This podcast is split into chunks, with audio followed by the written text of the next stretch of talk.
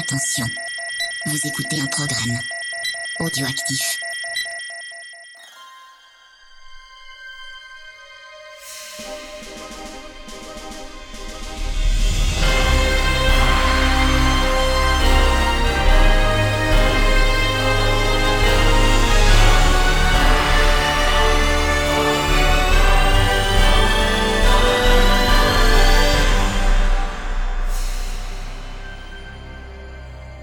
Camarades Bourrinos, c'est parti pour un nouvel épisode de Scoring, un scoring spécial Noël. Ah non, non, pas du tout. On n'est pas sur un spécial Noël en fait on a décidé de faire quelque chose de tout à fait différent qui va étrangement coller avec euh, l'actualité, mais de toute façon, on est obligé de coller avec l'actualité sur ce sujet, puisqu'il sort à peu près un film de super-héros toutes les quatre semaines, euh, plus ou moins. Et c'est donc de ça dont on va traiter aujourd'hui. On va parler de super-héros, mais évidemment, on va le faire un petit peu à la sauce euh, VHS et canapé. Et pour ça, on a, on a, on a, on a bien travaillé. On s'est dit, on va surtout s'appliquer à ne pas aller là où on nous Et je sais pas ce que t'en penses, Creepers, mais je crois qu'on on a plutôt réussi. Ouais, on est parti un petit peu dans, dans tous les sens. Et ce qui est toujours marrant maintenant quand on commence à préparer des émissions, c'est qu'automatiquement on part déjà dans le, le, plus bizarre. Oui, c'est vrai. La première chose qui me venait en tête, c'était les choses un petit peu bizarres. Alors, je vais essayer d'éviter les, les trucs classiques. Alors ce qui est bien, c'est que j'ai quand même l'impression qu'on a réussi à aller dans euh, les trucs on va dire vraiment attendu, dire qu'on va aller, il y aura du Marvel, il y aura des choses comme ça, mais pas forcément le, Marvel que vous allez euh, attendre le plus, donc ce qui est ce qui est plutôt intéressant. Mais vous allez voir qu'on a vraiment quelque chose d'assez euh, étendu, en tout cas sur le sujet. Alors moi, je vous conseille d'enfiler votre slip au-dessus de votre pantalon, de mettre votre casque avec un très bon niveau sonore, et puis bah on y va.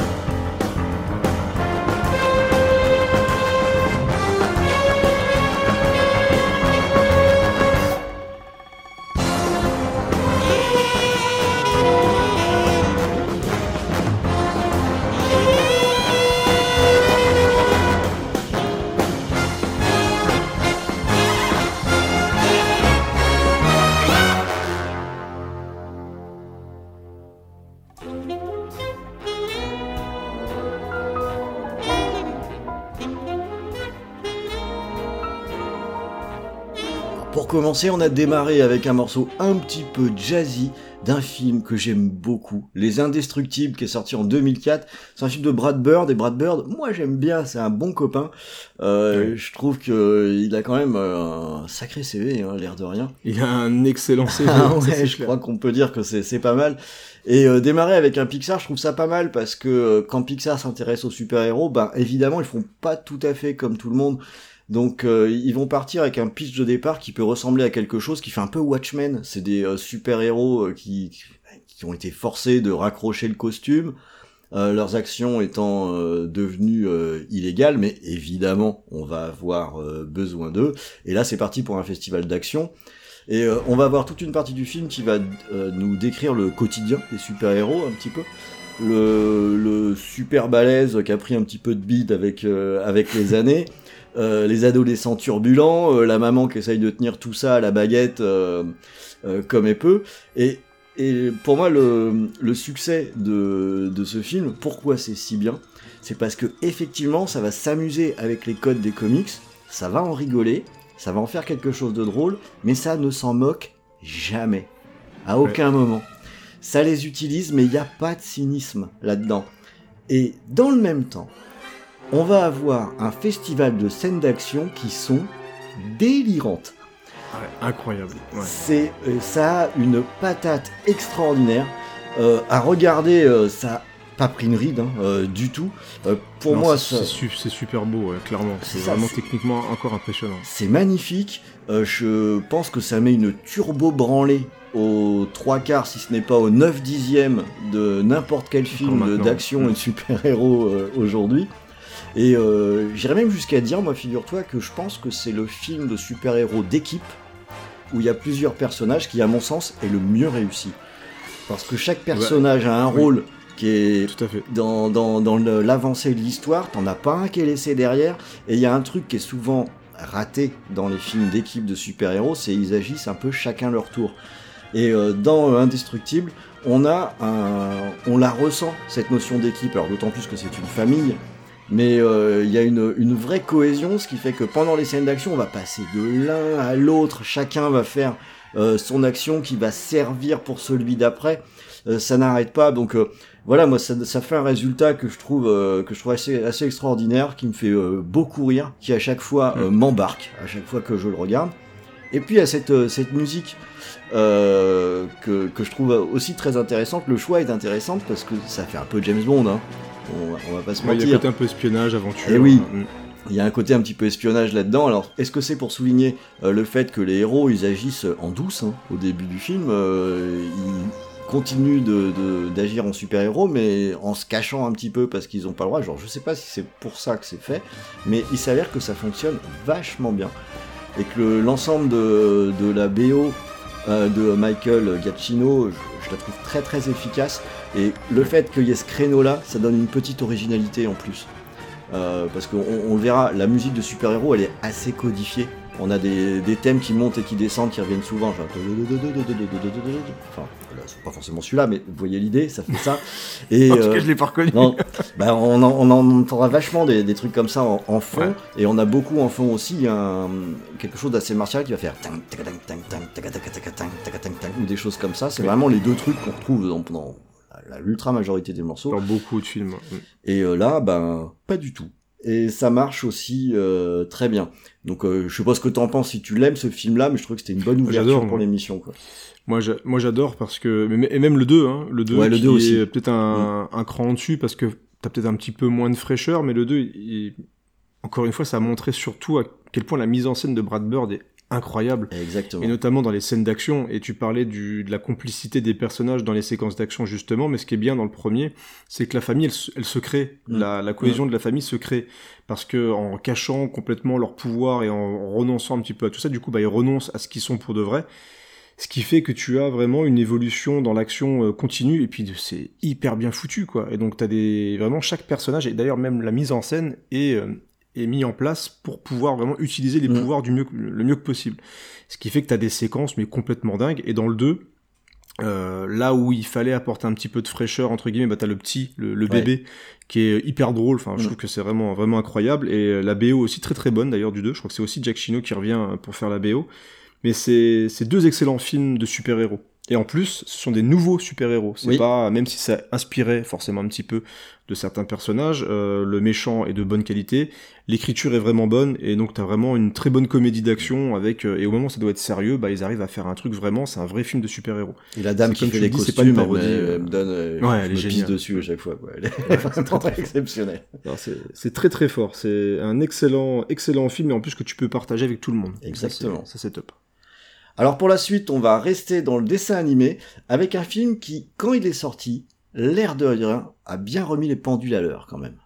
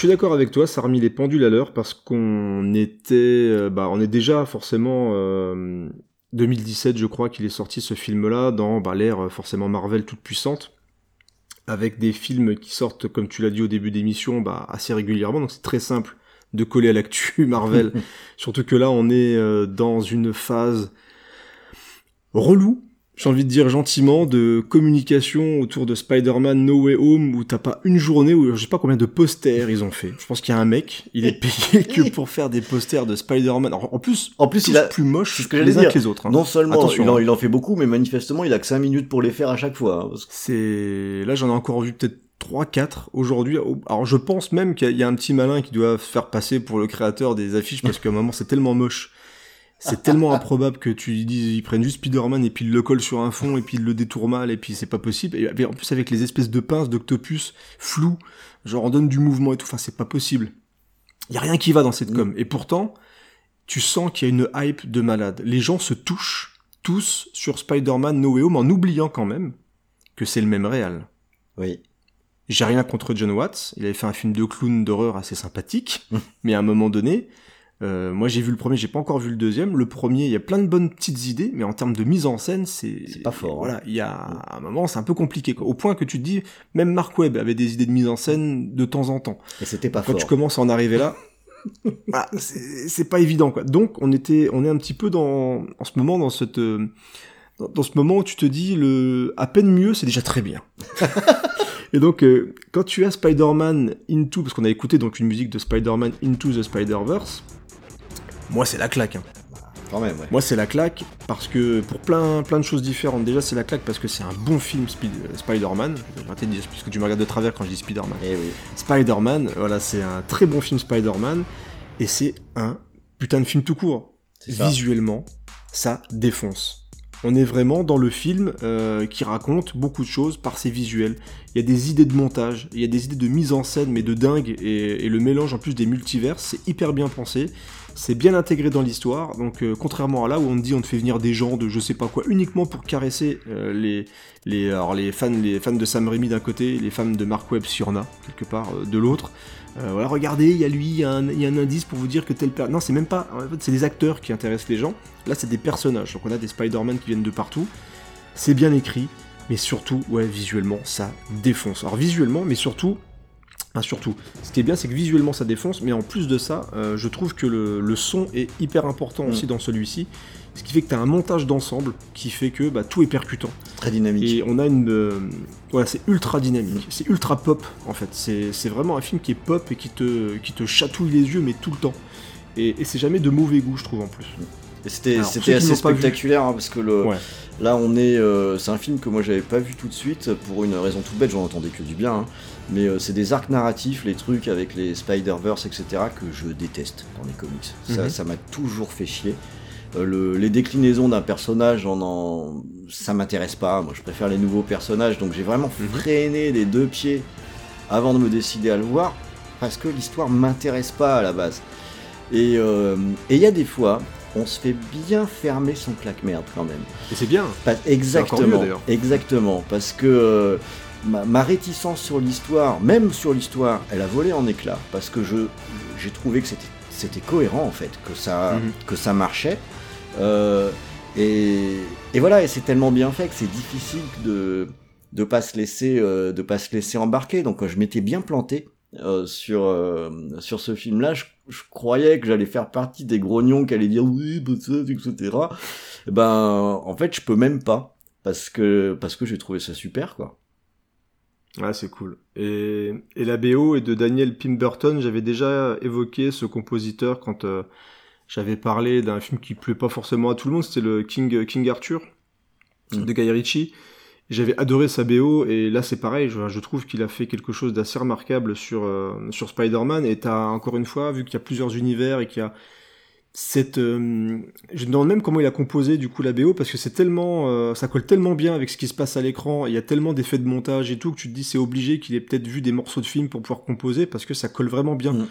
à l'énergie à l'univers qui est déployé dans ce Into the Spider-Verse alors en plus Ce qui est marrant, c'est qu'on parlait de la, de la communication de No Way Home tout à l'heure, c'est qu'à un moment, les mecs ils balancent plein de plein d'images de No Way Home dans tous les sens, genre vraiment t'es gavé tous les jours, il y a un truc, et ils viennent de balancer bah, l'info, bah, le, le nouveau Spider-Verse sortira l'année prochaine, donc le nouveau film d'animation, et ça défonce. L'extrait défonce, et tu te dis merde quoi. En plus là, ils montrent une affiche, elle défonce toutes les affiches qui ont été faites pour No Way Home, et en plus, l'extrait qui a été montré, bah, il y a une vraie évolution. Enfin, tu vois, tu vois qu'on va vraiment suivre les personnages encore une fois, et c'est super beau. Mm. Donc du coup, moi j'ai hâte de voir euh, ce nouveau euh, Spider-Verse. No Way Home, je le verrai euh, voilà, en, DVD ou en VOD quand il sera peut-être sur Disney+, je sais pas quand, mais voilà, moi je m'en cogne un peu. Mais voilà, si vous n'avez pas vu Spider-Man Into the Spider-Verse, je vous conseille fortement de regarder ça. Ça défonce les Venom qui sont sortis et qui puent du derche.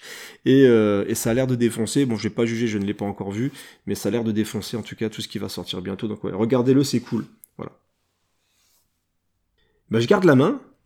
Et pour un film, j'ai quelques films indéfendables dans, dans ma sélection, et on va, voilà, voilà le premier.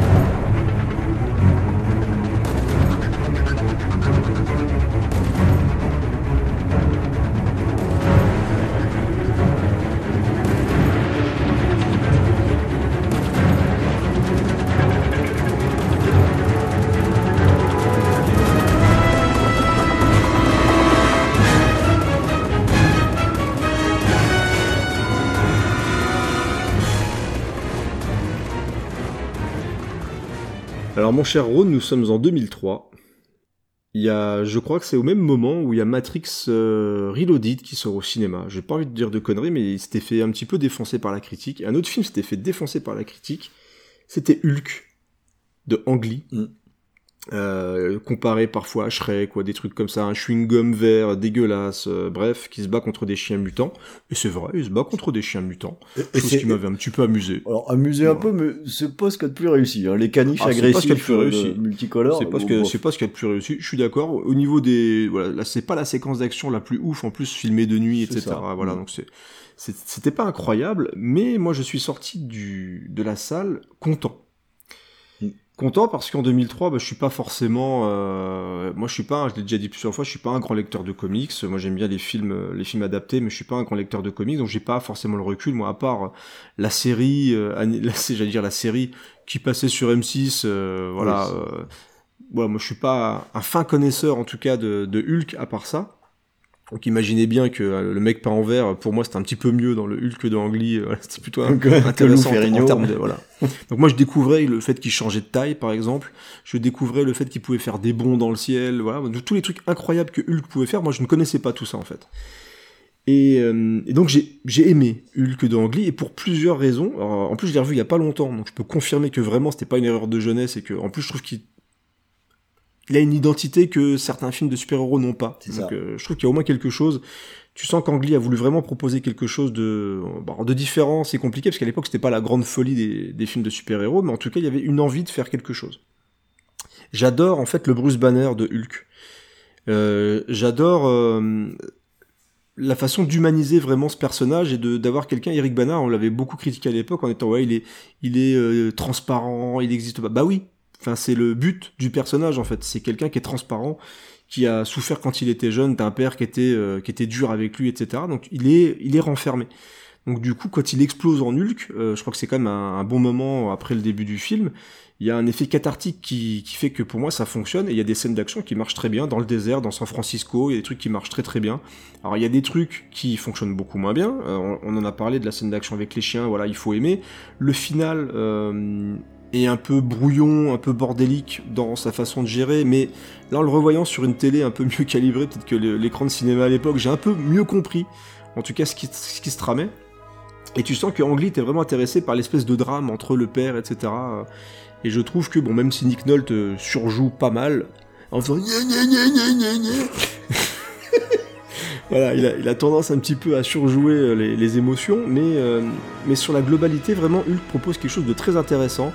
Alors la mise en scène, comic book, euh, des fois ça match, des fois ça matche pas. Ouais, mais moi, moi ça, ça me plaît. Mais Franchement, ça, ça, me plaît, et avec le temps, ça me plaît d'autant plus. ça me plaît encore plus. Même en ayant conscience que, effectivement, ça marche pas toujours. Ouais, pas Et, toujours, euh, il y a... Voilà. Ce, ce film, il est bancal par, par bien des aspects. Mais le, le fait qu'il y ait cette logique de, de porter littéralement un comics à l'écran, jusque dans la représentation Mm. de, de, de ces cases, Des fois, Hein avec les effets Oui. spéciaux comme ça qui rentrent dans les explosions, Et trucs intéressants aussi. ça plaît ou ça plaît pas, mais c'est une vraie proposition. Et ça, j'aime bien. Parce que pour le coup, le... ça donne un caractère au film qui est indéniable, quoi. Et euh, même si Mais- on dit euh, qu'on qu'on n'aime pas, en attendant, c'est une un proposition. C'est une proposition. Il y a quelque chose de, dedans. Euh, le, moi, je regrette, euh, je regrette surtout l'aspect brouillon de, de certaines scènes là, que, tu, que tu viens d'évoquer, que je trouve un peu, un peu dommageable. Euh, mais le, le Hulk, pour moi, il a plutôt une belle allure. Euh, il marchait bien. Le- les critiques qui ont été faites sur son alter ego humain, euh, voilà des gens qui n'ont pas lu le comics. Hein. Voilà. Euh, c'était, c'est, toi, tu l'as mieux compris sans connaître le comics que Mm. d'aucuns qui ont pu le critiquer, puisque c'est la base de- du personnage. Et tu le ressens en plus. Eh oui. Eric Bana, c'est quelqu'un qui a de la présence en plus. Donc tu vois, il l'a travaillé, ça. Il a une coupe très classique. Il est renfermé, il s'impose pas. euh, mais et d'ailleurs, il y a une. Je me rappelle d'une réplique que j'aime beaucoup dans le film. C'est quand il a pété la moitié de San Francisco et que t'as euh, le personnage de Jennifer Connelly qui vient euh, et qui lui dit. euh, non, il y a, je crois que c'est ouais, c'est le, c'est Banner qui lui dit tu, m'as trouvé. Elle lui a dit bah, c'était pas si compliqué que ça. Et euh, comme du coup il est redevenu humain, il lui fait bah tu, c'est plus compliqué que ce que tu ne le penses. Du coup elle va chercher vraiment au fond de Mm. lui pour le faire ressortir. Et je trouve que ce que, ce que fait Angly là-dessus, voilà, est vraiment bien, est vraiment bien foutu. Et moi j'avais vraiment pris du plaisir. Et, et vraiment en, en le revoyant comme ça, je dis ouais c'est quand même un, un chouette film ce, ce Hulk là. Et je peux comprendre du coup qu'on qu'on- qu'on passe à côté ou qu'on n'aime pas. hein, ça c'est clair, c'est quelque chose de différent. Mais en plus, la, bah, du coup, la BO, moi je trouve que le thème est vraiment bien parce que moi j'aime surtout le début, euh, avec cette espèce de petite montée, un petit peu mystérieuse et tout. Je trouve vraiment que ça fonctionne. euh, Moi, ce que, ce que je préfère, c'est euh, ce qu'il a repris euh, d'Alien, quoi. C'est le. Parce que c'est vraiment intégral. quoi. tu mets, Mais ça marche. Tu mets un peu, le, tu mets le doigt dessus. C'est vrai Ouais. que ça vient un petit peu d'Alien, ouais. Et, et j'aime cette montée, euh, cette montée en puissance qui, qui met vraiment en avant le côté mystérieux et, et un peu truc endormi à l'intérieur en fait Mm. du, du personnage. Donc je trouve qu'il a bien capté ce truc-là. euh, du coup, Daniel Elfman, quelqu'un que tu aimes beaucoup. euh, et qui revient régulièrement, mine de rien, dans Scoring, mais en- dans tous les cas, voilà, moi j'aime bien sa BO, et le thème, encore une fois, il est fort en thème, Ouais. et, euh, et là ça marche, ça marche vraiment bien. Ouais, moi c'est un chouette film, on a passé beaucoup de temps dessus, et euh, je suis content d'en parler, c'est même une des raisons pour lesquelles je t'ai proposé le thème des super-héros, parce que j'étais en train de mater Hulk, et je suis putain, c'est quand même cool, et tu m'as dit, oh, on fait quoi au fait pour Scoring? Moi je dis, écoute, pourquoi pas les super-héros? Histoire de parler de. Hulk un petit peu, donc euh, voilà. Allez, je te redonne la parole avec un, un film qui détonne un peu dans le MCU.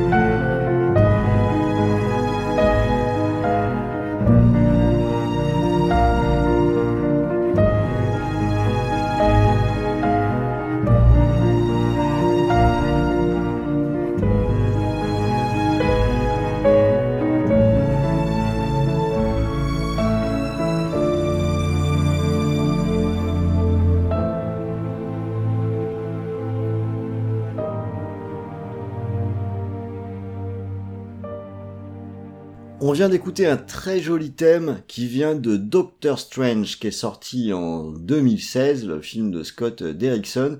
Et à la musique, hein, promis, c'est pas fait exprès, c'est la dernière fois, c'est Michael Giacchino. Je vais pas vous refaire le coup hein, de, prendre le même compositeur tout le long. Mais après, je me suis dit, oh merde, je suis déjà à deux sur celui-là, on va faire attention. Et, euh, et oui, et Doctor Strange, ça va être euh, mon film du MCU euh, de cette sélection. Euh, ceux qui nous écoutent régulièrement euh, connaissent très bien mon, mon amour très relatif hein, pour euh, les, les, les, films Marvel produits par Disney, au passage qu'ils crèvent. Hein. ça faisait longtemps. C'est pour ça, ça faisait longtemps que, que je l'avais pas dit.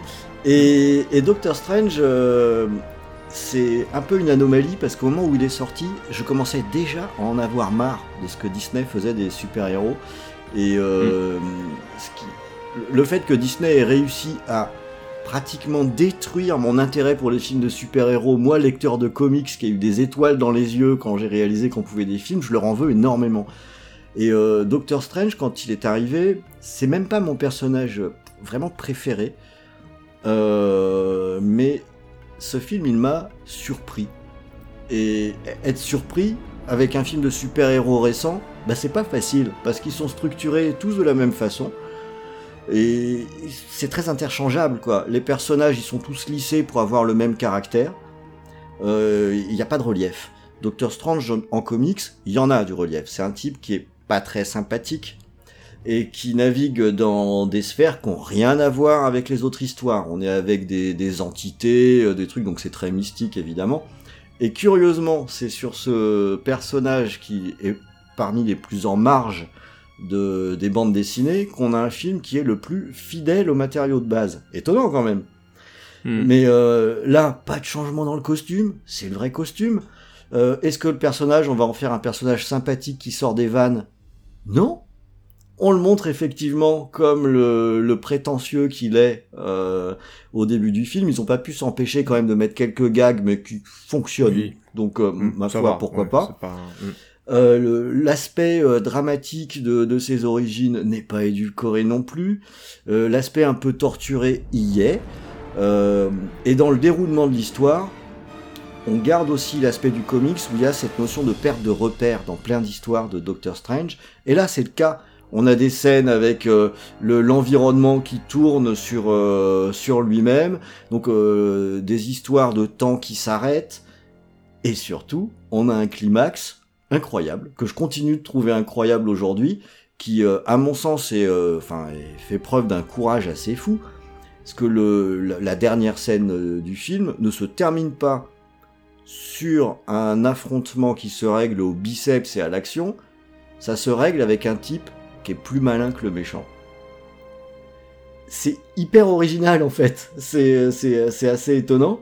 Euh, c'est avec le thème répété. Alors si vous n'avez pas vu le film, je veux pas dire la fin parce que justement, euh, je trouve que c'est assez récent en plus. Mm. Je trouve que c'est c'est vraiment bien foutu et c'est vrai que quand je regardais le film, je me, je me suis dit oh putain, en fait, je je suis ressorti en ayant été surpris à plusieurs reprises. Visuellement, je trouve que le film se tient très bien. Ouais, c'est plutôt pas mal. Ouais, visuellement, il y a des bonnes idées. Enfin, repris un petit peu des fois d'Inception, mais dans tous les cas, le film a de la gueule, je trouve. C'est ouais. ça.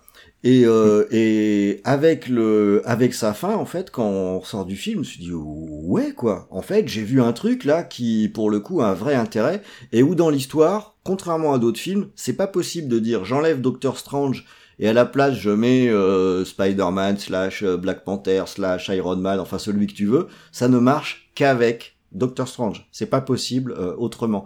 Donc on a quelque chose qui est vraiment bien exploité. Et, et ce qui est dommage, c'est qu'ils, vont l'utiliser. Enfin, j'ai l'impression dans le nouveau Spider-Man justement. Ça m'effraie, moi. Il eh va oui. remplacer Tony Stark dans le truc et il va devenir l'espèce de, de mec un peu chiant qui va. Du coup, il va y avoir une espèce de, de contre entre les deux, entre le jeune qui va faire des vannes, etc., et puis lui qui va essayer d'être le, le, le parent entre guillemets, quoi. Donc ça a l'air un petit peu bizarre. Et ouais, autre je, chose je, peux, je peux te faire une preview, peut... hein, ça pue du ouais. cul cette association, ah, ça, ça, ça ouais, ne colle pas du tout. Les bandes annonces c'est violent. Ça va être soit le, les personnages vont être défoncés comme ils font d'habitude et là euh, ça va être au revoir la personnalité de, de Doctor Strange, mm. euh, soit ça marchera pas parce qu'on est avec des univers qui ne matchent pas. Hein. Mais très étonnant aussi, bah, du coup c'était Scott Derrickson, tu le disais, qui, qui, qui réalisait la chose.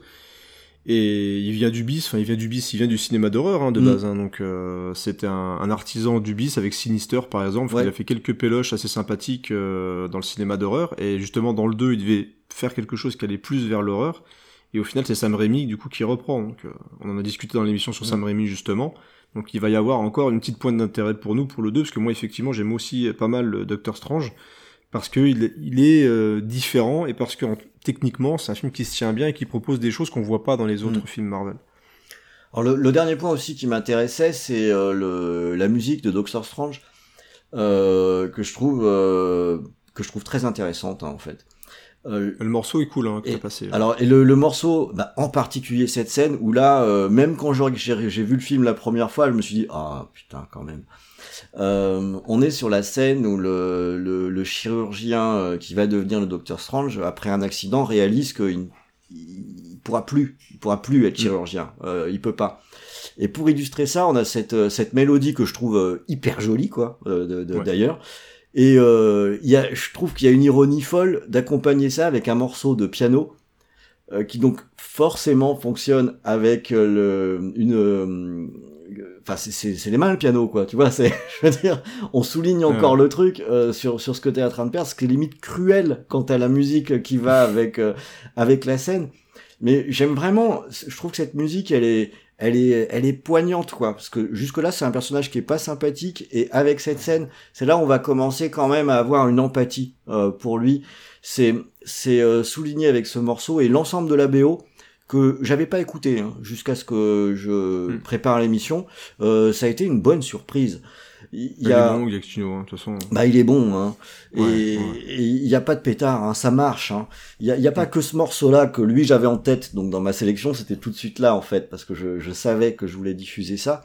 Et euh, en l'écoutant en entier, je me suis dit ah mais en fait il y a pas que ça dedans quoi. On a quand même quelque chose qui est qui est qui, qui est solide où il réussit bien.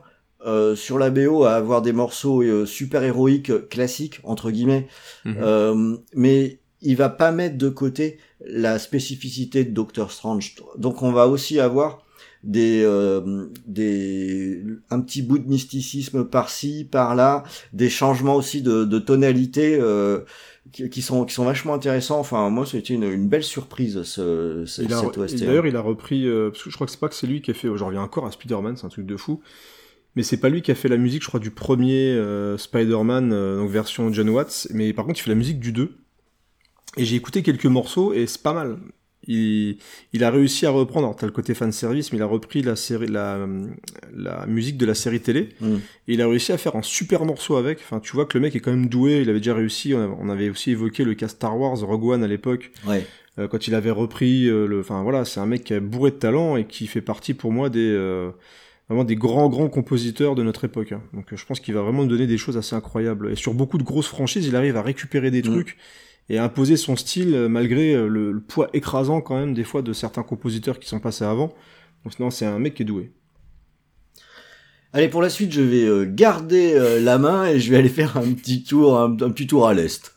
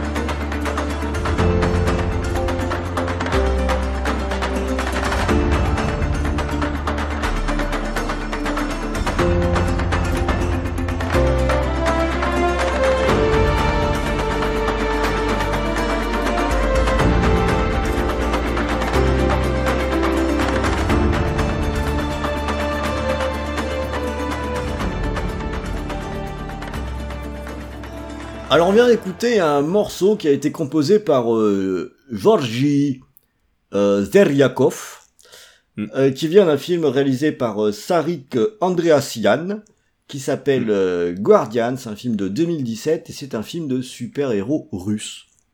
Bah oui. Et après tout, hein, il faut pas croire que les mutants, les trucs comme ça, ça n'arrive qu'aux États-Unis. Il y a aucune raison objective qui peut qui peut dire ça. Il y a probablement un super héros flamand, euh, peut-être peut-être même euh, peut-être même euh, monégasque, va savoir. On, on sait pas. Ah bah, on verra peut-être espagnol plus tard. On ne sait pas encore. Peut-être. Mais en tout cas, les Russes, ils se sont dit à un moment donné, il n'est pas question que nous, on n'ait pas euh, notre groupe de super-héros, on va faire euh, notre euh, nos Avengers à nous. Et, euh, et donc, ils l'ont fait. Et ça va nous raconter l'histoire de, de, gens sur qui on a fait des expériences assez dégueulasses. Et ce qui les a fait euh, muter, ce qui leur a donné des, des, des, des pouvoirs. Et à un moment donné, évidemment, la mère Russie a besoin d'eux pour euh, que- combattre un super méchant, euh, qui est celui qui les a transformés, justement, euh, comme ça, avec ses expériences, et qui lui-même a des super pouvoirs. Alors ne ricanons pas fait, sur, euh, sur la mère Russie, hein, parce qu'aux États-Unis, c'est exactement pareil. Hein, c'est euh, maman USA qui a besoin des, des super-héros. Euh, de là à dire que les États-Unis, c'est comme la Russie, c'est un pas que... Ouais, si, je vais franchir, finalement. Ouais, pourquoi pas. Euh, et alors, on a, on a un groupe de, de super-héros euh, qui est que personnellement je trouve euh, plutôt cool. Euh, on a un gars qui peut faire léviter des énormes cailloux et les envoyer dans la gueule des gens.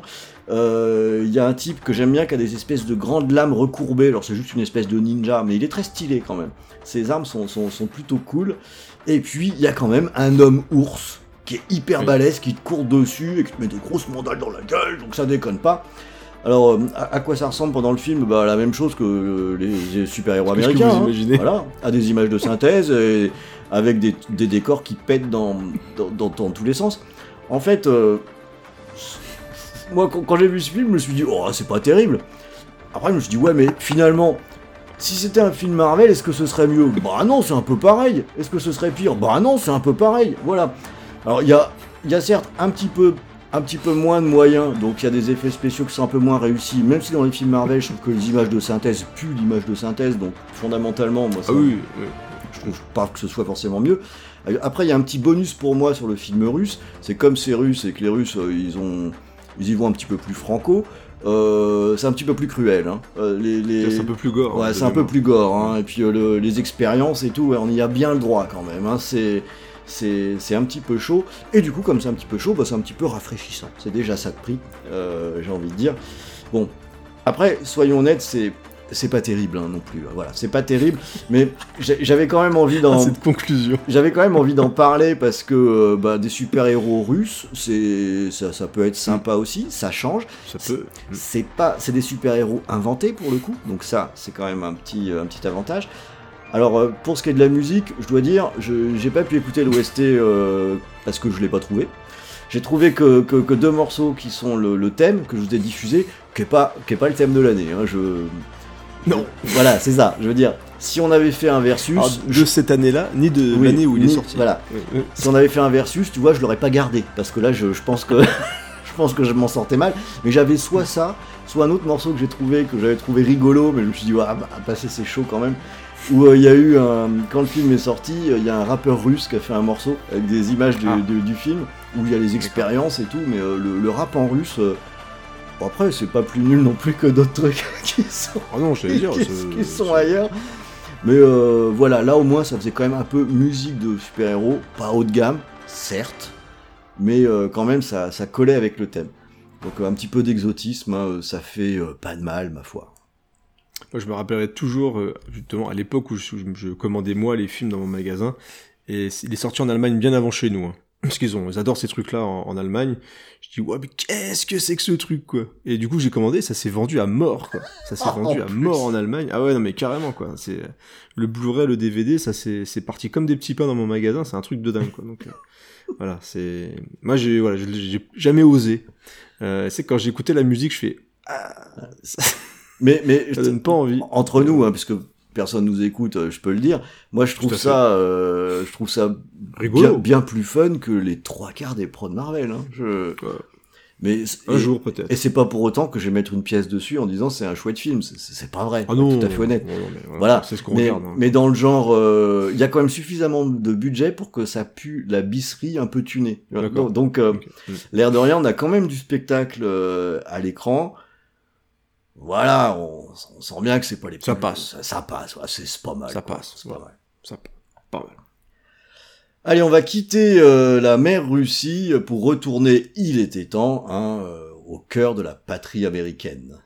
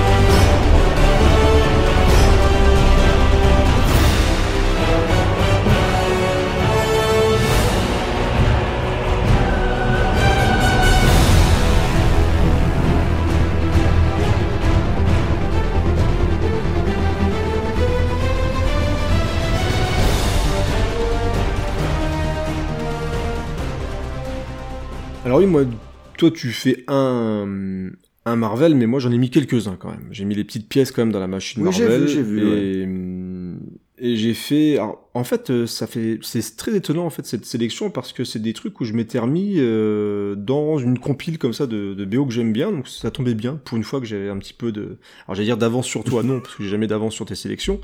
Des fois, je pense, mais non, au final.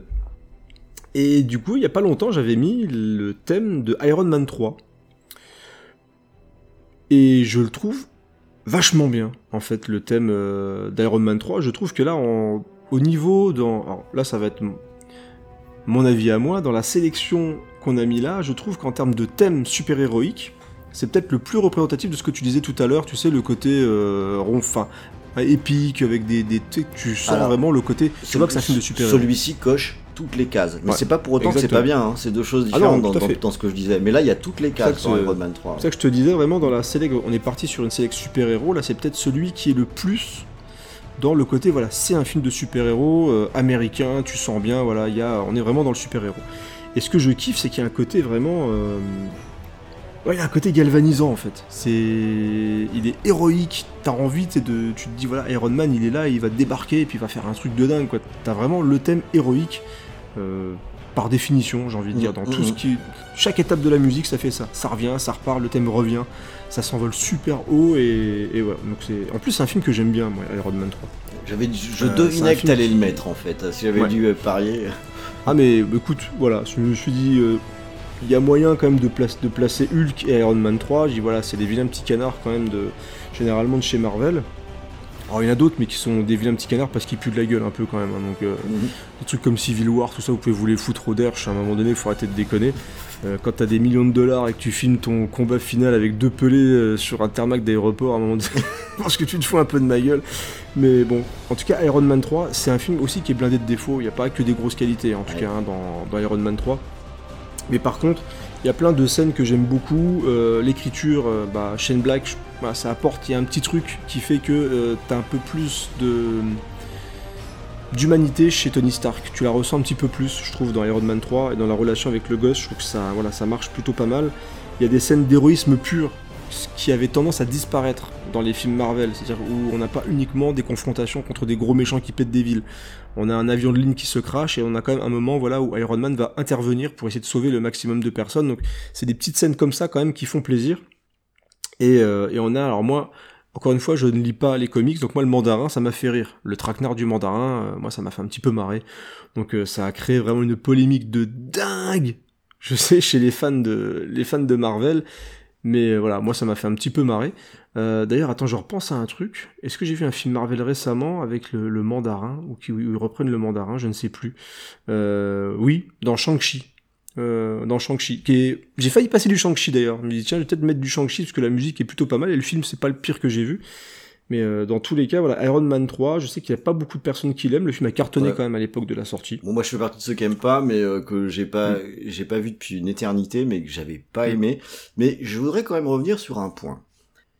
Le mandarin qui a posé des tas de problèmes là. Ça va être, enfin, je veux revenir sur un point, ça va être la deuxième fois que je le dis. Euh, T'as pas lu le comics À un moment donné, il faut, il faut se calmer parce que certes, il respecte pas du tout le, le, le super méchant du comics, qui est un super méchant que j'aime beaucoup en plus. Mais euh, ils ont la mémoire courte parce que Iron Man, comme il est représenté dans les films, ne respecte absolument pas le comics, pas un seul instant. Hein, dans le comics, Iron Man, c'est Tony Stark, c'est un type qui est taciturne, qui est alcoolo, qui est pas drôle un seul instant, qui vend des armes, ah Euh, qui l'assume plus ou moins par-dessus le marché. Euh, c'est, on n'est pas du tout dans le même registre. Ils ont transformé ça avec Iron Man 1, que je trouve qui est un bon film, mais qui mhm. qui respecte pas du tout le personnage. Pour moi, ça a été une vraie trahison hein, quand j'ai vu le film et que je suis ressorti. Pour le coup, j'ai fait mon amateur à la con en me disant mais qu'est-ce qu'ils ont fait du personnage? Donc à un moment donné, moi je veux bien qu'on se plaigne parce qu'un méchant n'est pas respecté euh, comme dans le comics mais euh, soyons cohérents deux secondes et arrêtons d'aller voir les films Marvel qui ne respectent jamais les personnages. Il faut, faut, avoir un petit peu de, enfin je vais dire euh, un petit peu d'honnêteté intellectuelle quoi. Si euh, si on grogne sur un truc, soyons honnêtes jusqu'au bout. Arrêtons Iron Man. Le Iron Man qui, est, qui est représenté n'existe pas. C'est une c'est c'est quand même une trahison du comics à la base. Ce qui est pas forcément une mauvaise idée quand c'est bien fait. C'est pas la question. Bah, après, c'est comme tout, c'est une adaptation que tu peux. C'est ça, ça reste une adaptation. Mais euh, le, mm-hmm. le, on peut pas à la fois se plaindre du bout qui nous arrange pas et sur le reste dire oh non mais voilà ça passe. Pardon, mais là moi. le mandarin. Moi, moi ça me, moi ça me dérange un peu. En plus, d'autant plus que je fais partie de ces casse-couilles qui aiment bien qu'on respecte le matériau d'origine. Donc euh, voilà un petit peu d'honnêteté intellectuelle, c'est toujours bon à prendre, quoi. Eh bien, très bien. Ben, on va reprendre notre. On va continuer avec l'honnêteté intellectuelle. Et puis, euh, voilà, moi, c'est un film que, voilà, donc j'ai bien aimé. Donc, vous l'avez compris, la musique. Il y a quelque chose qui me chope quand je l'écoute et ça monte avec les chœurs et tout à la fin. Moi, je trouve que ça pète, donc euh, ça me faisait plaisir de vous diffuser euh, la musique de Brian Tyler. J'ai pas dit le, compositeur, qui est quelqu'un qui vient aussi régulièrement, du coup, dans Scoring, mais quelqu'un que j'aime bien, qui me surprend en fait à chaque fois. Parce que j'ai toujours cette sensation de faiseur, alors qu'en fait non, pas du tout. Euh, ce qui part autant dans le bis, dans le film d'action à petit budget que dans les gros films d'action américains. Donc c'est quelqu'un que j'aime que j'aime bien en fait finalement. Voilà. Alors je garde la main pour un nouveau film Marvel. Et voilà.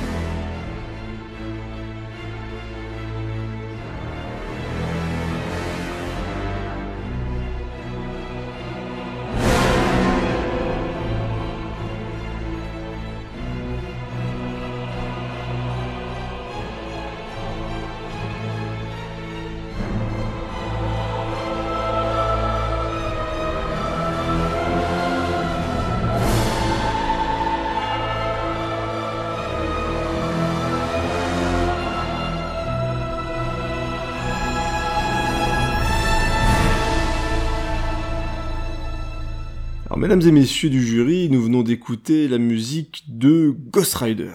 Alors, dans ce qu'on a écouté là, il y a des choses surprenantes effectivement, et donc là on est sur euh, une composition de Christopher Young, et c'est une des raisons pour lesquelles il y a euh, Ghost Rider du coup dans cette sélection, parce que je suis parti du principe que voilà, ça permettait de parler de certains films, et ça permettait surtout de parler un petit peu de musique et de dire que parfois, et on l'a déjà fait dans une émission spéciale, les mauvais films peuvent proposer quand même des choses intéressantes. Et donc là, on a la bande originale donc de Christopher Young, qui est quelqu'un qu'on aime beaucoup Mm. chez VHS et Canapé, et donc chez Scoring forcément.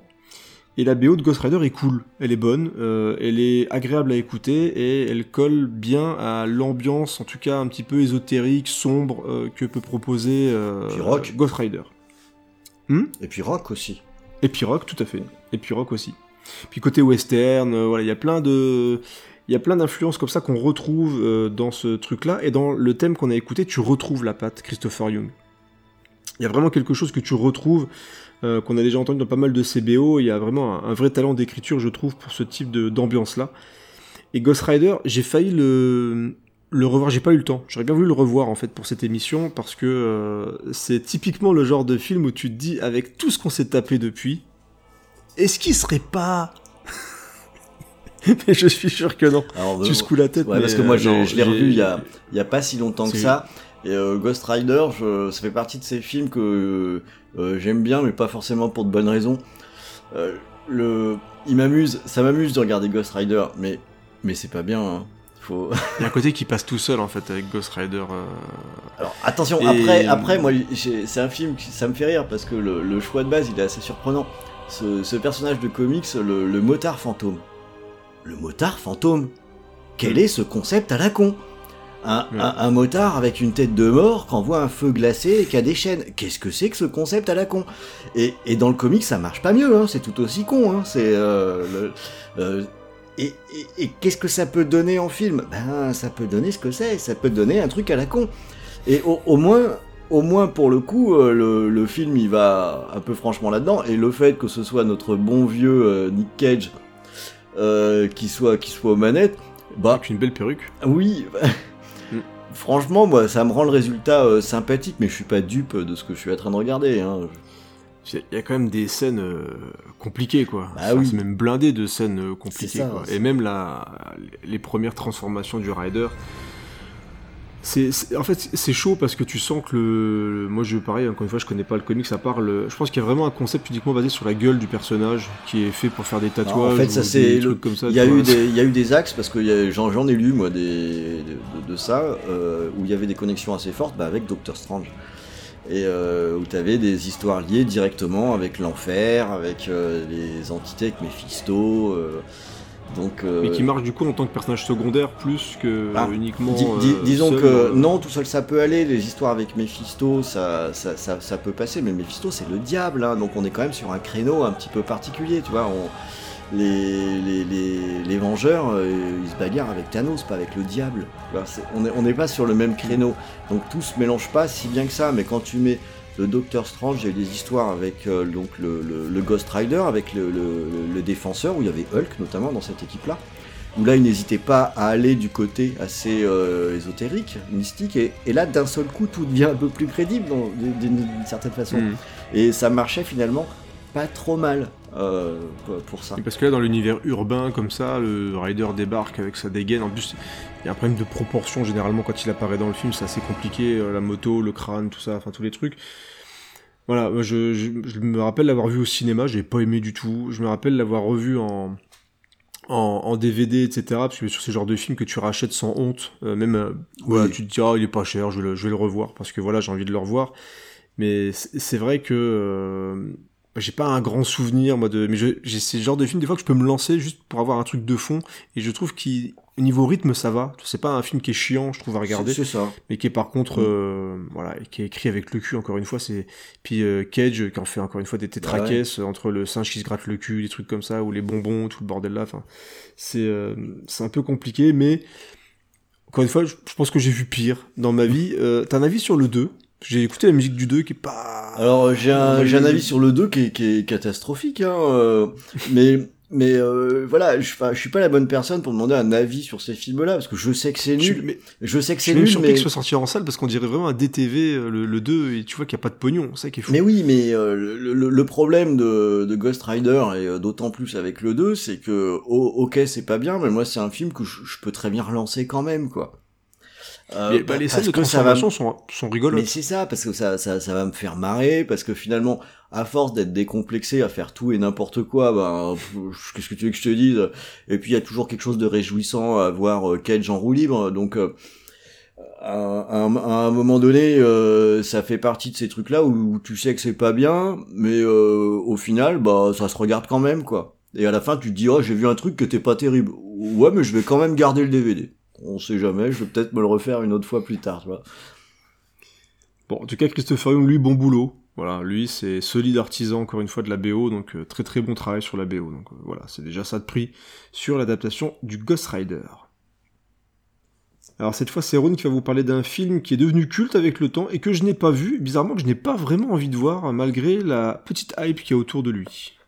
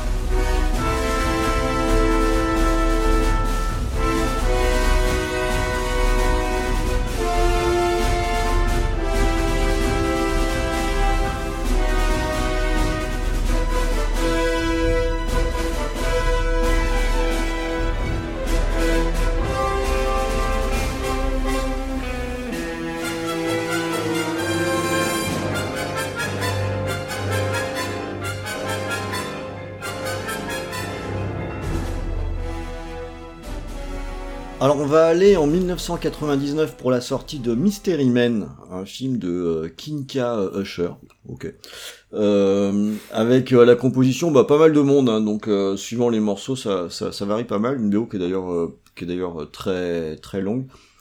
Et Mystery Men, c'est, je, je vais te comprendre un petit peu parce que bon, je vais être tout à fait honnête, moi c'est un film que j'ai, que j'aime bien par certains aspects, mais je pense que c'est pas un très bon film en fait. Euh, pour moi, c'est un film qui a un vrai souci de rythme, et puis au niveau de la réal, c'est très très plat, quoi. Donc, euh, il y, a, y a peu de relief, euh, mais il y a des éléments saillants qui font que, eh, ça attire quand même la curiosité. Alors déjà, il y a, y a Ben Stiller.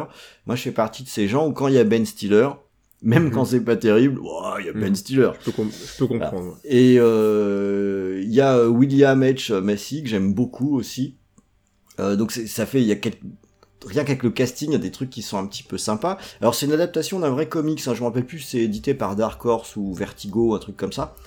Et ça va raconter l'histoire en fait de d'un groupe de super-héros, euh, qui a de super-héros un petit peu que, que le nom, hein, puisque Ben Stiller c'est euh, Monsieur Furieux, Euh, son pouvoir c'est de se mettre en colère. Bon bah ouais, c'est On l'a tous. Oh, c'est ça. Il y en a un, euh, donc euh, Messi, lui c'est l'appel, donc euh, c'est qui tape avec une pelle.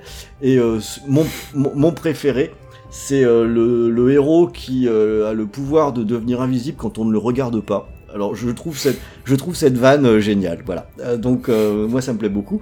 Et le grand méchant de l'histoire s'appelle Casanova Frankenstein, donc évidemment il y a quand même des éléments qui donnent un petit peu envie de regarder. Donc là, on est avec, euh, c'est une, pure comédie, hein, et le but du jeu, c'est là, contrairement à, à Indestructible, on va se moquer des codes de super-héros. Hein, donc le, là, c'est le but. On a un film qui est un peu con, qui est absurde, euh, et c'est aussi sa limite. C'est-à-dire que on va avoir des vannes qui sont euh, vraiment drôles, mais il y en a pas tant que ça. Euh, ce qui fait que le, le- le film il vaut surtout pour, euh, pour son approche et pour ses acteurs. Pour euh, le... Ouais, Pour- on dirait vraiment un film concept un peu, tu vois. Bah, c'est un peu ça, presque- et- On dirait presque un sketch du Saturday, Night Live, tu vois, un truc comme ça. Ça ressemble à ça, puisque finalement, Mm. ce, ce dont je me souviens bien, c'est quelques scènes qui sont très isolées dans, dans le film. Notamment une scène qui est très réussie où ils font passer un casting de super-héros pour former l'équipe, où là, c'est vraiment que c'est la foire à la saucisse, quoi. T'as des mecs déguisés n'importe comment, etc. Et là, ce, passage est vraiment drôle. Mais en dehors de ce passage vraiment drôle, on a aussi des espèces de tunnels euh, où, euh, bah, tu l'as bien décrit, c'est trop long. On, a, on est sur un concept qui aurait dû faire euh, 40 minutes, quoi. Et ça aurait pu être très très bien.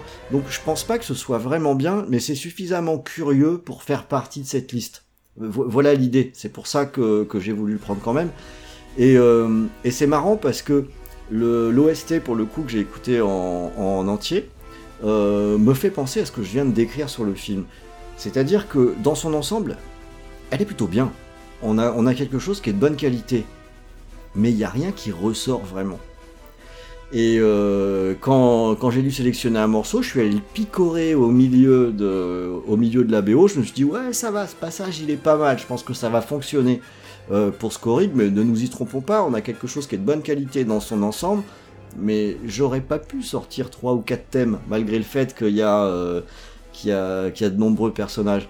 Donc de la même façon, on est sur quelque chose de sympa, mais fondamentalement, ça manque de relief un petit peu tout ça. Bon bah pour la suite, en tout cas, je vais garder la main. À nouveau pour un film de super-héros décalé, mais celui-là par contre que j'aime vraiment, vraiment beaucoup.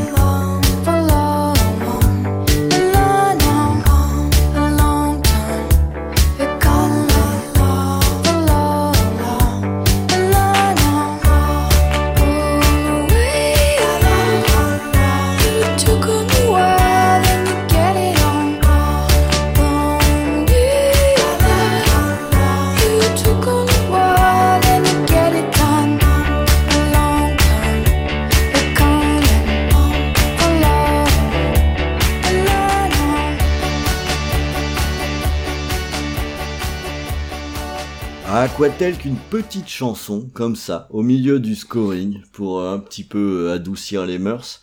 Euh, je vous ai passé une musique qui vient de Super, sorti en 2011, un film de James Gunn.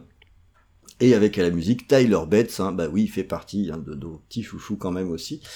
Euh, même si là il est aidé par euh, différents groupes sur, euh, sur, sur la BO. Alors euh, James Gunn, bah voilà encore un réal que j'aime bien hein, au, au global. Euh, moi je trouve que c'est c'est quand même solide. Et euh, ce film-là, je trouve qu'il est il est particulièrement intéressant parce qu'il y a quand même un truc vraiment cool avec les, les films de super-héros, c'est qu'on peut utiliser ce canevas super-héroïque pour parler de tout. C'est un peu comme les films d'horreur où on peut mettre les thématiques qu'on a envie suivant l'angle qu'on choisit. Et ce film super qui qui a peut-être été un peu mal compris parce que j'ai l'impression qu'il avait été vendu comme un film un petit peu drôle, plutôt comme, euh, comme une comédie. Et à mon Tout sens, c'est pas le cas. Même s'il y a pas mal d'humour dedans, c'est un humour plutôt grinçant. Et pour moi, c'est surtout un drame euh, super. Parce que ça va nous raconter finalement l'histoire d'un paumé euh, qui est joué par Ryan Wilson, euh, qui pense qu'il est un super-héros après que Dieu, qui est joué par Rob Zombie, je trouve ça drôle, euh, le- lui ait euh, touché le, le cerveau directement euh, dans, dans un songe. Et à partir de là, il est persuadé que euh, il a une, une mission sacrée qui est de sauver la, la, veuve et l'or- l'orphelin. Et en fait, bon, évidemment, il n'a pas de pouvoir. Hein, c'est que des trucs de raccro. Il armé d'une clé à molette avec laquelle il va casser des têtes. Euh, il a deux trois gadgets, mais qu'on pourrait tous se fabriquer. Mais c'est surtout qu'il a plus peur de rien parce qu'il se croit être un super héros, donc il se met dans des situations invraisemblables. Et euh, il va croiser la route d'une femme complètement disjonctée, mais bien plus que lui encore, qui va l'encourager en plus dans, dans cette voie. Et euh, là où je dis que c'est- drôle, mais un humour assez, assez grinçant, c'est que le- les scènes les plus drôles, finalement, euh, sont plutôt noires, hein, parce que dans, dans sa mission, il a beaucoup de mal à hiérarchiser le bien et le mal. Il y a, quelqu'un qui lui passe devant dans une file d'attente, il va le défoncer, quoi, parce que c'est le mal, quoi.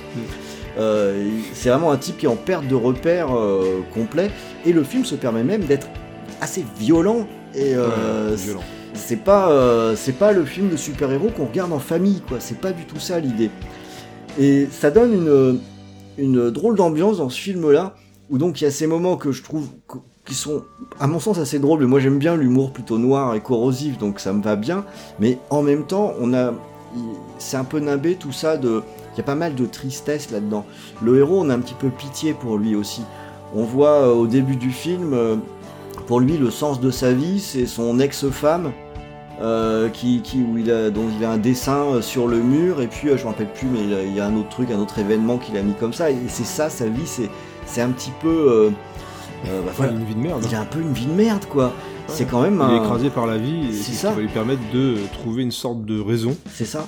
Et même, de, de continuer à être là. Et, et- et je trouve que ça marche super bien en film parce que ce, ce pauvre type finalement, euh, l'air de rien, on arrive à être avec lui parce qu'on se dit, euh, ben ce pauvre type, peut-être qu'il fait n'importe quoi, mais d'un seul coup, euh, il fait preuve d'un courage invraisemblable que nous, on n'a peut-être pas finalement.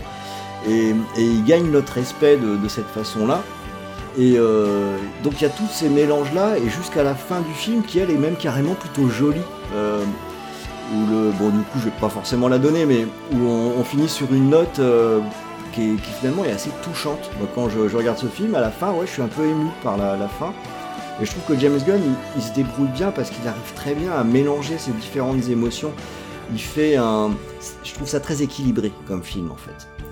Euh, Il y a un certain refus du spectacle, hein, la violence elle est sèche. Euh, Ah oui, oui, c'est bah, c'est pas du tout un film, enfin c'est un film indépendant. Enfin, tu vois, C'est fait, c'est vraiment un petit film. hein. C'est un petit film, mais je trouve qu'il touche juste. Et, euh, et j'aime beaucoup le- le- les musiques qui sont utilisées, et notamment la chanson que j'ai choisie, parce que euh, pour moi, c'est la, cette chanson, elle représente un peu le film dans, dans sa globalité. Euh, je trouve que les voix, elles sont harmonieuses, que c'est joli, c'est joli un peu comme la fin du film, comme différents passages qu'on va aller, mais quelque part, on a aussi dans ce morceau quelque chose qui est un petit peu, un petit peu dépressif, un petit peu, euh, un petit peu triste. Euh, et il y a aussi un aspect un peu naïf, je trouve, dans cette musique. Et le personnage est d'une naïveté euh, consternante. Et, et tout ça, euh, ça fait partie de, de ces morceaux qui illustrent un film où je trouve que ils arrivent. C'est une musique qui capte bien l'essence du film dans sa globalité et dans un seul morceau, donc c'est plutôt astucieux. Puis je trouve qu'elle est jolie la musique, moi j'aime, vraiment bien. Donc euh, voilà, je, tenais vraiment à mettre euh, super dans cette liste. Euh, parce que je suis pas si sûr que ça qu'il soit si connu que ça, ce film. Je, vrai dire, j'en sais trop rien. Mais en tout cas, pour moi, c'est une vraie recommandation. Grâce à ce mélange des codes. Et quand on, a, quand on est amateur de films de super-héros, on en avait un peu parlé dans l'émission sur Sam Raimi avec euh, Spider-Man, je trouve que ça marche. Parce que l'air de rien, le personnage, il, fait, il a vraiment un comportement héroïque. Euh, le- de- dans le sens euh, sacrifice de soi, euh, qui, qui, est, qui est prêt à qui est prêt à y aller quoi qu'il advienne pour lui Mm. à destination des autres et c'est quelque chose de touchant là-dedans quand même qui, qui pour moi fonctionne quoi. Voilà, j'en ai terminé avec ce film de super-héros euh, bah, que quand j'en parle, ça a l'air d'être incroyablement ambitieux comme ça, mais bon, encore une fois, je le conseille vraiment. Mais euh, du coup, je pense qu'il est quand même temps, pour la prochaine sélection euh, qui est pour Creepers, d'aller du côté de, de quelque chose d'un un petit peu plus gras, quoi.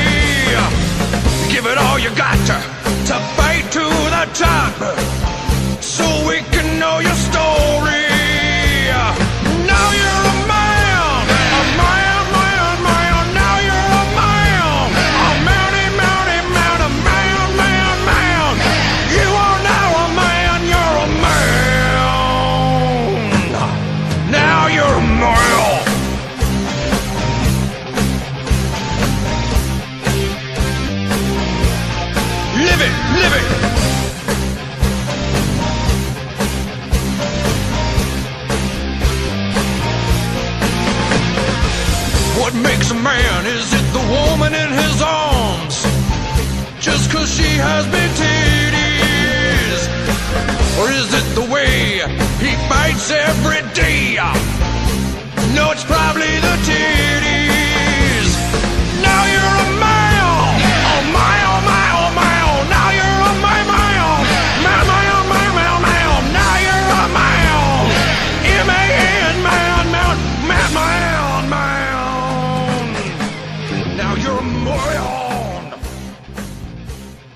Forcément, parce que quand tu dis qu'il y a un moment le, le héros doit y aller, bah voilà, quand il s'agit d'aller dans le gras, bah ouais, moi j'y vais, j'y vais aussi. On a parlé d'un film un peu dépressif où le l'acte héroïque permet de se révéler. Et bien moi j'ai pas d'un autre acte qui est, l'acte sexuel, puisque nous allons parler de euh, Orgasmo ou Captain Orgasmo. Donc un film de Tra, Trey Parker, donc le créateur de, de South Park entre autres avec euh, Matt Stone. J'y ai pensé, je sais pas, j'ai eu un, Allez savoir pourquoi, à un moment donné, il fallait que je trouve le, le reste de ma tracklist, et je lui dis, mais, mais oui! J'ai quelque chose d'un peu différent. Voilà, moi aussi. Moi aussi, je peux parler d'autre chose que de super pouvoirs de ouf, puisque je, je vais parler donc d'un film, d'une comédie. Euh, vraiment une, une belle grosse comédie bien grasse, comme ça faire justement Trey Parker et, et Matt Stone. Donc, il raconte l'histoire d'un d'un mormon qui fait du porte-à-porte et qui va se retrouver embrigadé dans un tournage de film pornographique. Alors que lui, voilà, ses, croyances sont loin, loin, loin de ça. Mais du coup, il va se retrouver comme ça parce qu'il a besoin d'argent pour faire justement son mariage avec sa bien-aimée. Ben, on, lui, on va lui proposer 20 000 dollars pour pouvoir aller tourner un film pornographique, pornographique et on lui promet de, voilà, d'avoir une doublure bite, euh, comme ils disent dans, dans le truc. Il aura une doublure bite, il aura pas besoin de faire quoi que ce soit. Voilà, ça va être euh, tranquille pour lui, pas de problème. Et forcément, ça va pas du tout se passer comme ça, hein, puisque voilà, ça va vraiment partir un peu dans tous les sens. Et euh, je l'ai vu il y a très longtemps, donc je vais pas rentrer dans le détail de vraiment du film, mais euh, quand j'ai quand j'ai écouté la musique, je dis ouais, c'est du pur Trey Parker. Quoi. Mm. Now you're a man. C'est j'adore, j'adore quand ils font de la musique. quand ils font de la musique, je trouve ça absolument génial à chaque fois, que ça soit Team America, South Park, etc. Les mecs sont trop forts pour faire des musiques. Et donc là, la musique qui ouvre du coup euh, Captain Orgasmo, bah, je trouve qu'elle défonce. Mm. Voilà, je trouve ça super drôle. Elle donne vraiment la tonalité du coup du film, qui est une pure. euh, Alors ce qui est, ce qui est toujours intéressant avec eux en plus, c'est que ok c'est drôle. Ok, c'est transgressif. Ok, c'est gras. Euh, Il y a plein d'acteurs euh, porno qui, étaient connus à l'époque où le film est sorti. Euh, t'as- t'as de- t'as- t'as- t'as- tu vois un truc sur le c'est du graveleux quoi. Genre, le- Mm. son acolyte, euh, il a un, un god sur la tête euh, et, un- et son super pouvoir, je crois que c'est d'avoir une tub juste énorme.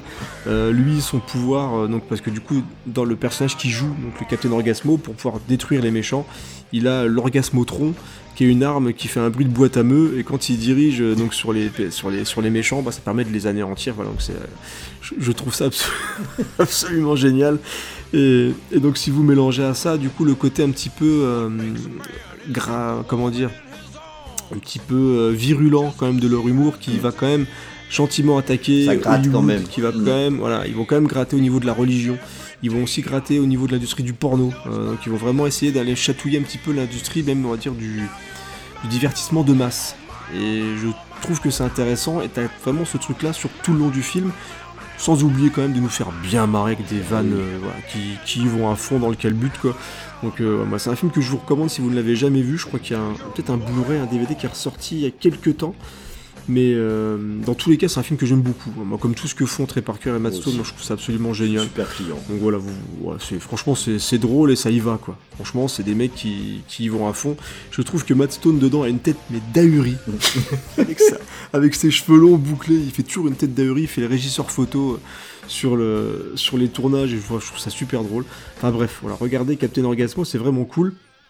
Et la musique, franchement, je pense que vous êtes un, un petit peu la pêche quand même, parce Bah que ouais. ça envoie quoi. Et vous avez le refrain dans la tête et vous avez envie de gueuler dans votre bagnole en écoutant ça. C'est un petit peu la classe quoi. Donc je, je suis assez content d'avoir placé euh, Captain Orgasmo dans un scoring sur les super héros. C'est improbable, mais c'est là. Voilà, c'est comme ça. Alors je vais garder la main dans ma partie jeu vidéo avec quelque chose aussi de, j'espère en tout cas surprenant. Euh, mais en tout cas une belle recommandation pour un jeu qui je trouve reste encore intéressant à jouer maintenant.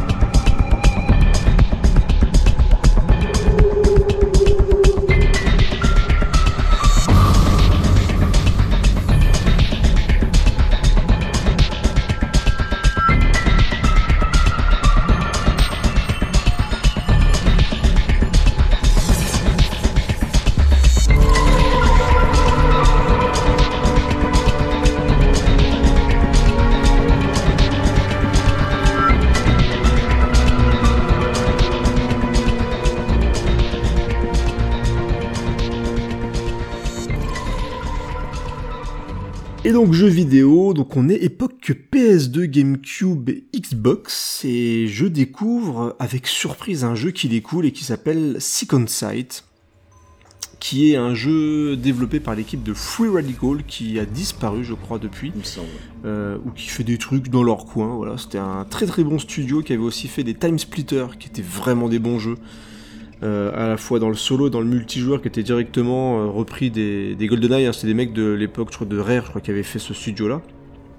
Et donc Second Sight qui est un jeu où on interprète un personnage qui a eu quelques petites expériences comme ça sur sa tronche, en général je me dandine sur ma chaise qui n'a aucun intérêt. Et, hum, du il va y avoir plein de pouvoirs différents qu'on va débloquer avec plus ou moins de puissance au fur et à mesure de l'aventure. Et c'était génial à jouer à l'époque parce que tu avais vraiment justement la sensation de jouer euh, ce qui se rapprochait le plus d'un super-héros. Et notamment un truc, un pouvoir qui était génialissime, bah, c'est de pouvoir soulever au loin tes ennemis et de les balancer par la fenêtre. Je suis désolé, mais ça c'est absolument génial, je trouve, de pouvoir faire un truc pareil. Enfin voilà, c'est, tu pouvais te téléporter, tu pouvais prendre, euh, tu pouvais prendre possession des différents Ça, personnages du c'était- coup, pour moi faire un petit peu ça. Ouais, ouais, de prendre entrer dans Ouais. un, un personnage. C'était cool, hein. Et t'avais un mélange d'infiltration, de third person shooter, et donc de pouvoirs spéciaux. Je crois qu'il y en avait 5 ou 6 des pouvoirs différents. Mais moi, mon pouvoir préféré, c'était ça, quoi. C'était de pouvoir choper les mecs et de les balancer dans tous les sens, les expédier contre les murs, leur balancer des trucs dans la gueule. C'était un, vrai plaisir de jouer à ce jeu-là. Un petit conseil peut-être jeu vidéo pour ceux euh, qui sont un peu... alors, du coup on est même dans le rétro gaming maintenant parce que je l'ai sorti il y a un moment mais on est sur des jeux... En plus j'aime bien la gueule des jeux Free, euh, free Radical, ils ont quand même un, un design assez particulier. Ce qui fait que le côté cartoon vieillit plutôt bien. Ouais, ouais. Mais euh, il n'y a jamais eu de suite, parce que je crois que le film n'a pas marché tant que ça. Mais bon jeu, franchement, euh, vraiment bon jeu, parce que justement tu as ces codes un petit peu bah, de- du perso qui évolue, qui a été euh, maltraité, qui va essayer de sauver, d'ailleurs je crois que c'est à base d'expérience sur des Parce enfants. c'était euh, un peu dur comme jeu. Hein. Bah, Ah oui, le, morceau, le morceau que tu as choisi est, est bien représentatif. Alors moi j'ai joué à l'époque, donc autant dire que ça date pas d'hier mes souvenirs, mais j'ai j'ai souvenir quand même d'un jeu qui était, euh, qui, qui était un petit peu dur. Ah oui, c'est pas du tout un truc- parce que L'ambiance c'était pas fun où on festive. hein, le- Ah pas du tout. Dans, ce titre. Non, parce que la, parce que la fin, parce que j'ai relu un petit peu justement ce qui se passe, que j'avais plus, plus du tout de mémoire le scénario. C'est que le, gars subit des expériences et je pense que l'ont fait sur plein de personnes différentes et notamment sur des enfants qui sont morts et on veut essayer de lui coller ça sur le dos. Donc on va affronter différents ennemis pour essayer justement de rétablir la vérité, mais on n'est pas du tout sur une ambiance festive Mm. hein, dans le jeu. Moi je vends ça comme un truc fun où t'envoies des mecs contre les murs, et c'est vrai. Euh, c'est vrai, euh, parce que c'est vraiment un gameplay un peu émergent où tu peux faire un petit peu ce que tu veux du coup avec tes pouvoirs, ce qui est quand même relativement cool. Mais dans l'ambiance, on est vraiment sur quelque chose qui se rapproche un petit peu, euh, un peu même du film Chronicle. J'ai aussi cherché d'ailleurs la, la musique du film Chronicle. Mm. Je sais pas si tu vois le film de Joe, Joe Trank Ouais. avec des jeunes, dont un qui va devenir un super vilain potentiel qui était assez cool. Et tu retrouves un petit peu cette ambiance-là, vraiment de, de, de film super-héros euh, émergent, où tu te dis, voilà, ça pourrait donner quelque chose, ou un personnage en tout cas de comics assez intéressant. Donc le jeu est plutôt cool, était même au niveau de, ouais, de l'écriture, il y avait des trucs sympas, c'était assez mature, c'était plutôt sympathique. euh. Et on s'amusait à exploser des mecs contre les murs. Voilà. Alors encore une fois, moi je suis dans quelque chose d'assez violent et tout, euh, on met des, des- des têtes contre des murs avec des pouvoirs, mais euh, Ron va ramener un petit peu de poésie et de tendresse dans Scoring.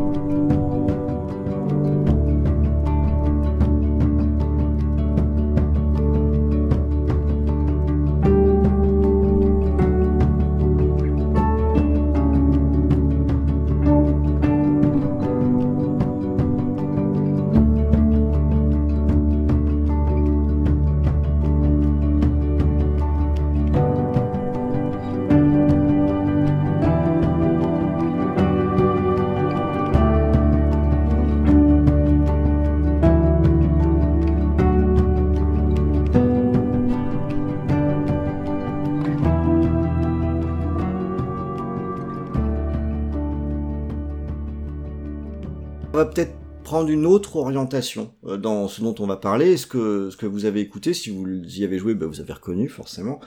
Euh, c'est euh, Life is Strange, dont on vient écouter les, crédits, le générique de fin.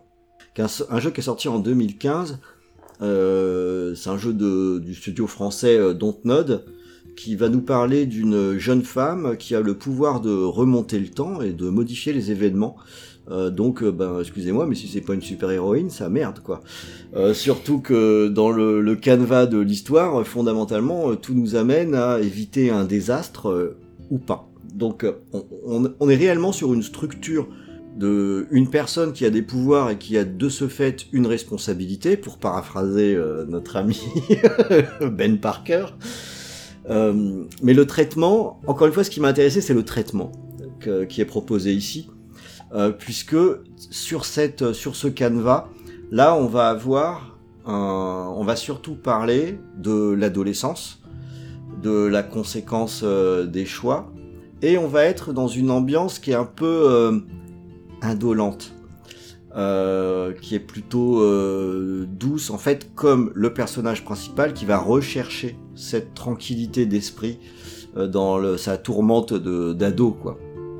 Mm. Et, euh, et, et c'est un jeu qui, bah, qui a fait quand même son petit effet quand il est sorti Ah oui, complètement. Hein. ouais.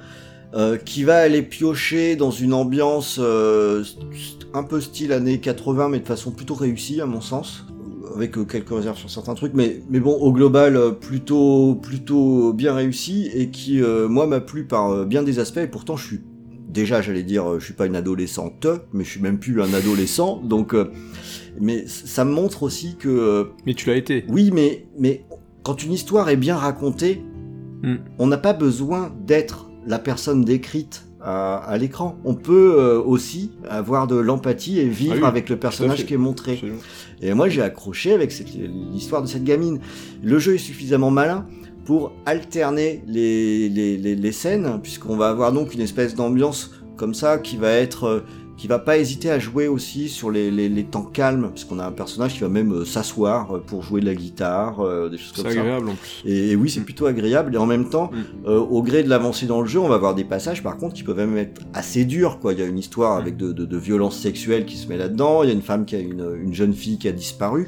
Il y a des sujets un petit peu costauds qui sont traités euh, en même temps, mais qui s'intègrent plutôt bien. Et à mon sens, Dontnod n'a pu jamais réussi à retrouver le même équilibre. Bon, tant pis. Ils ont pu trouver le. T'as raison, l'équilibre. C'est en l'équilibre. fait, euh, Et encore leur ouais. dernier, leur dernier est pas trop mal encore, hein, mais euh, voilà, cette espèce d'équilibre un petit peu, euh, un petit peu sur le fil comme ça, c'est pas si facile que ça à trouver. Ce jeu y arrive bien. Et euh, pourquoi je voulais l'intégrer Alors c'était pour deux raisons. Déjà parce que la musique, elle est cool. C'est la musique de Sid Meiters qui a fait plusieurs morceaux un peu dans ce style, qui sont des morceaux assez apaisants. Donc déjà très agréable à, éc- à écouter. Donc je vous les conseille si vous voulez. Euh, si vous, avez envie de, de vous relaxer un petit peu, d'écouter un truc sympa comme ça, moi je trouve que ça marche très bien. Mais euh, aussi pour cette histoire que on a une, euh, c'est encore l'illustration qu'on peut avoir une approche totalement différente tout en restant dans la thématique du super pouvoir et du euh, on doit sauver euh, quelque chose.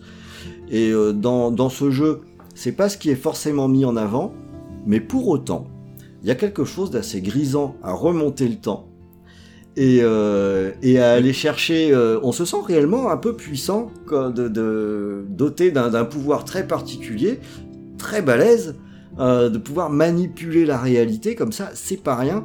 Et, et c'est là où ça fonctionne, c'est que c'est pas utilisé uniquement comme un gimmick. euh, qui serait prétexte pour raconter euh, le- les- des- un drame adolescent, les deux s'intègrent complètement.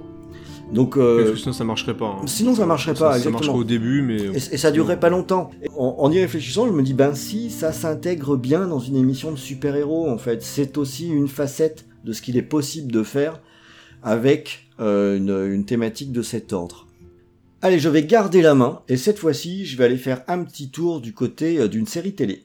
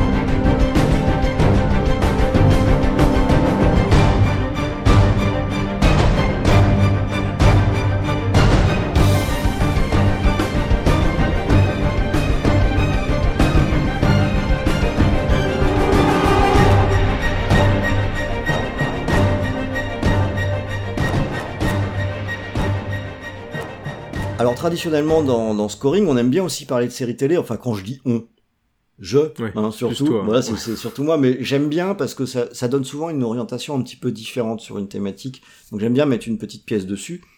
Euh, pour tout vous dire, j'ai pas pu euh, vous mettre un morceau des, des séries qui me tenaient le plus à cœur et la, pour moi la, la, la meilleure de toutes c'est euh, Invincible qui a été diffusée sur sur Prime, euh, qui à mon sens dans le, la catégorie super héroïque qui enfin pour moi a mis une branlée à tout ce qui existait et qui pour le coup malheureusement quand il y a quelque chose comme ça qui arrive bah rend euh, ce qui arrive après bien fade en comparaison. Euh, Il faut que je regarde du coup. Tu Ah, je te, je te le conseille vraiment, mais vraiment, vraiment. Ouais. Et te, te laisse pas avoir par les dix premières minutes, euh, à la, parce qu'à la fin du premier épisode, tu seras comme tout le monde, tu seras baisé, tu vas bouffer tous les épisodes. Ok, bon, je vais jeter un Je, œil. je te conseille vraiment. Euh, regarde pas avec ta fille, par contre. Voilà, pour moi c'était celle-ci qui était vraiment la meilleure, mais il y en a, il y a eu d'autres séries qui étaient, euh, qui ont pu être assez intéressantes. Il y a eu The Boys, même si je trouve que ouah, ça a un petit peu de mal à tenir Ah, la distance. J'aime bien. Bah- j'ai pas, j'ai vu que la saison 1. Bah, moi, ty- typiquement, moi, The Boys, j'ai regardé la, la saison 1, j'ai commencé la 2, et entre-temps, j'ai lancé un épisode d'Invincible, et c'était terminé pour The Boys. D'accord. Voilà. ouais. C'est, parce qu'on est un peu Et tu su- sais que je t'avoue que j'ai, j'ai quand même creusé parce que j'ai, essayé de, j'ai, écouté le générique de Daredevil. J'ai, réécouté le générique de, de Punisher, moi, qui est, une, qui est une série que j'ai pas trop trop aimé. Donc tu vois, j'ai quand même cherché. Non. J'ai The Boys, pareil, j'y ai pensé aussi, mais euh, Après, c'est pas facile parce que le format des séries récentes, or, euh, contrairement aux films, les séries de super-héros, alors il y en avait dans le passé, mais pas autant qu'aujourd'hui, mais dans les formats récents, les génériques sont extrêmement courts. Donc, euh, allez, ça fait une minute, ouais. pour aller vous sortir une musique, c'est pas gagné, quoi. Donc, euh, tout ça pour dire que je vous ai pas encore dit de quoi je parlais, parce que ceux qui connaissent pas la série n'ont pas for- C'est vrai, forcément reconnu le morceau.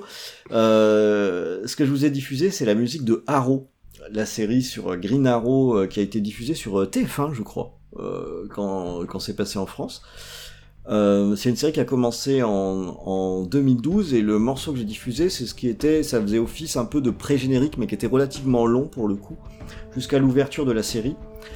C'est 2012. Oui, oui, ça date pas d'hier, hein, mais faire, mais il y a euh, eu un 10 ans truc, déjà. euh, il y a eu un truc comme 8 saisons, quelque chose comme ça. Attention, ça a duré très longtemps. Arrow. Ah, c'est pas fini. Je crois, je crois que c'était, Si, si. je crois que ça continue encore, Ah, moi, tu vois. Bon, moi, il me semble que c'est fini, mais je suis pas Ah, un ouais, spécialiste puisque vous allez le comprendre. ouais. J'ai laissé tomber en cours de route. Mais pourtant, je voulais quand même mettre un petit coup de projecteur sur, euh, sur cette série. Alors déjà parce que, j'avoue, le personnage d'origine Green Arrow, c'est un super-héros que j'aime bien dans les comics. Moi, c'est exactement ma cam, c'est-à-dire c'est pas un de ces super-héros qui est trop fort. En fait, euh, il a des aptitudes, mais c'est pas non plus euh, le genre de mec qui va voler jusqu'à la lune euh, et où il faut absolument trouver quelque chose, une astuce de scénario pour le mettre en danger. Et c'est un personnage qui a plusieurs facettes, y compris une facette un petit peu sombre, un petit peu plus grise, que quelque chose de trop caricatural.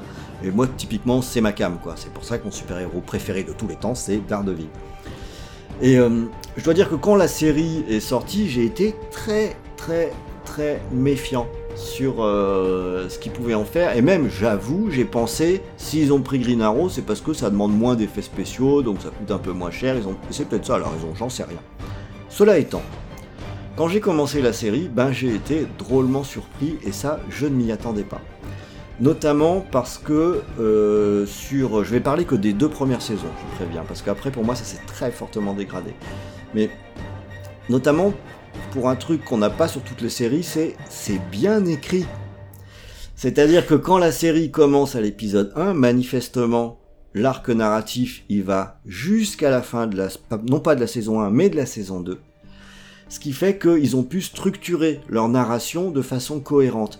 Et c'était malin, puisque c'est une narration qui se situe en deux époques et en deux endroits différents. Le présent avec Arrow qui nous est tout de suite présenté en tant que super-héros, costumé, etc. Et ses origines qui vont être racontées quand euh, son bateau a échoué sur une île, et on va voir ce qui lui est arrivé. Et c'est très futé. Parce que pour le coup, on va intégrer au déroulement de l'histoire dans le présent, on va, voir les sources dans le passé de pourquoi on en est là au fur et à mesure, mais à chaque fois ça arrive au bon moment. Et on a une vraie correspondance entre les deux. Et là, moi en fait j'ai trouvé, j'ai carrément accroché, je l'ai dégommé.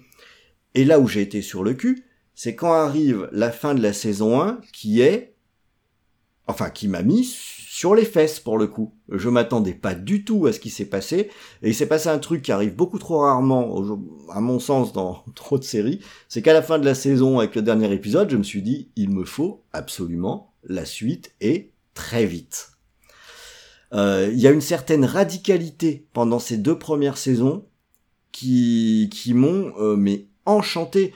On se retrouve dans une série de qui est une série diffusée sur des, des gros canaux, donc on pourrait penser qu'on a quelque chose qui est très édulcoré. Eh ben pas vraiment. On a quelque chose qui à l'inverse est plutôt radical dans dans ce qu'il montre, dans ses choix, et qui surtout a le courage d'aller au bout de ses scénarios, y compris en montrant des trucs que t'as pas forcément envie de voir ou que t'as pas l'habitude de voir. Je trouve ça courageux, je trouve ça intéressant, et euh, du coup j'ai vraiment accroché. Je cache pas que passer la saison 2, malheureusement, quand ça dure un peu trop longtemps, qu'est-ce qui risque d'arriver, et puis qu'il y a beaucoup de public à aller conquérir, eh bien, c'est devenu un peu amour, gloire et beauté avec un mec qui tire des flèches. Donc, euh, on, s'est retrouvé là, on est tombé dans une histoire de, où c'est plutôt des histoires de d'amourettes et euh, de, avec euh, vaguement des méchants en fond. Bah, ça n'a cessé de, de, de- de se dégrader.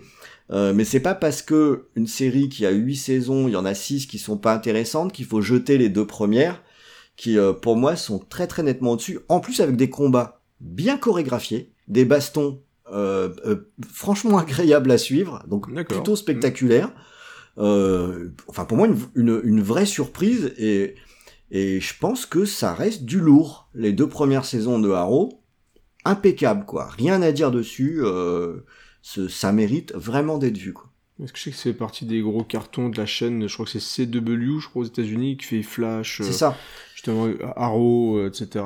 Bah Flash, ça a marqué un peu le champ du signe du truc parce que quand ils ont fait Flash, ils ont fait quelque chose de beaucoup plus grand public, qui était pas désagréable au début. J'ai regardé un tout petit peu au début, euh, mais on était sur une tonalité qui était très différente, mais qui ressemble plus à la BD aussi, hein, qui est plus légère. Mhm. Et euh, là, quand tu vois qu'ils commencent à faire du crossover et de et voilà, du machin, tu dis bah yeah, c'est niqué quoi. En fait, on est on est sur des, tonalités d'histoire qui n'ont euh, qui n'ont rien à voir. Donc en fait ça ne marche plus, c'est c'est fini quoi. Voilà, alors après cette euh, petite euh, reco série télé, on va maintenant passer sur une sélection de Creepers. Et Creepers, j'en ai bien voulu, parce que quand j'ai préparé l'émission et que j'ai vu, déjà quand j'ai vu le titre, mais encore pire, quand j'ai lancé euh, le morceau, j'ai eu le droit de l'avoir non-stop dans la tête pendant un bon moment, et je vous préviens, c'est exactement ce qui va vous arriver maintenant.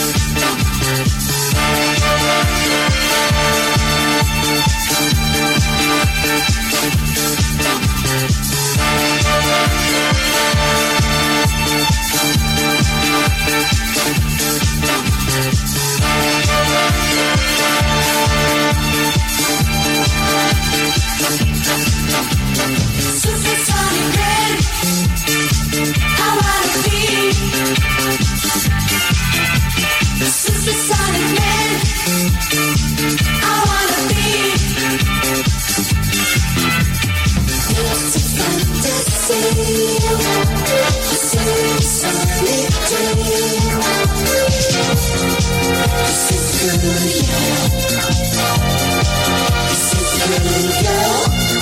It's fantasy.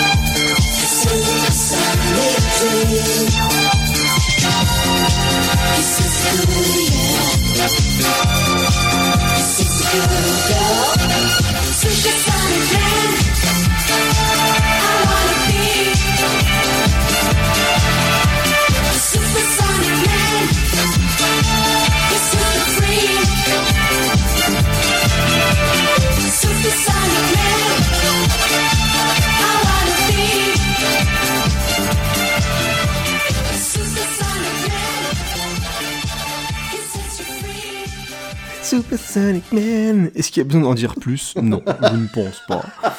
Euh, Est-ce que vous vous attendiez à ça? Non, je ne pense pas non plus. Est-ce que vous connaissez Supersonic Man? Pas forcément, pas forcément. En tout cas, on vous encourage à regarder Supersonic Man. C'est con. Hein Euh, parce qu'en plus, il y a un double, un W, il y a un DVD, n'importe quoi.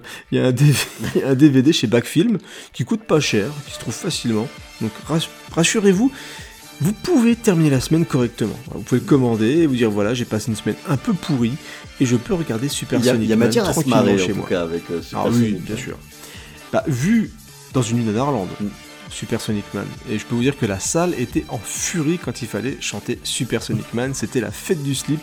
Donc voilà, c'est un, c'est du, bah, c'est un super héros qui vient d'Espagne. Donc à un moment donné, voilà, c'est, c'est festif, c'est le soleil, c'est la fête. Avec Caramba, tout Et- ça. C'est exactement ça. Et en plus, c'est un film qui est réalisé par Juan Packer Simon, qui a aussi réalisé un, un film qui je crois qui s'appelle le, le Massacreur à la tronçonneuse, je ne sais pas. Ah, je Bref, croyais que citer quelqu'un mon, qui- mon petit préféré, Slugs, Ah, Mutation, avec les, les, Ah, les limaces mutantes. Exactement, c'est lui qui a fait ça. Donc c'est un artisan du bis euh, espagnol qui n'a pas peur, en tout cas de, de mettre les choses euh, sur l'écran. Et je- vous n'êtes pas sans savoir que dans les années 70, il y a un film avec un super-héros en slip rouge qui est sorti.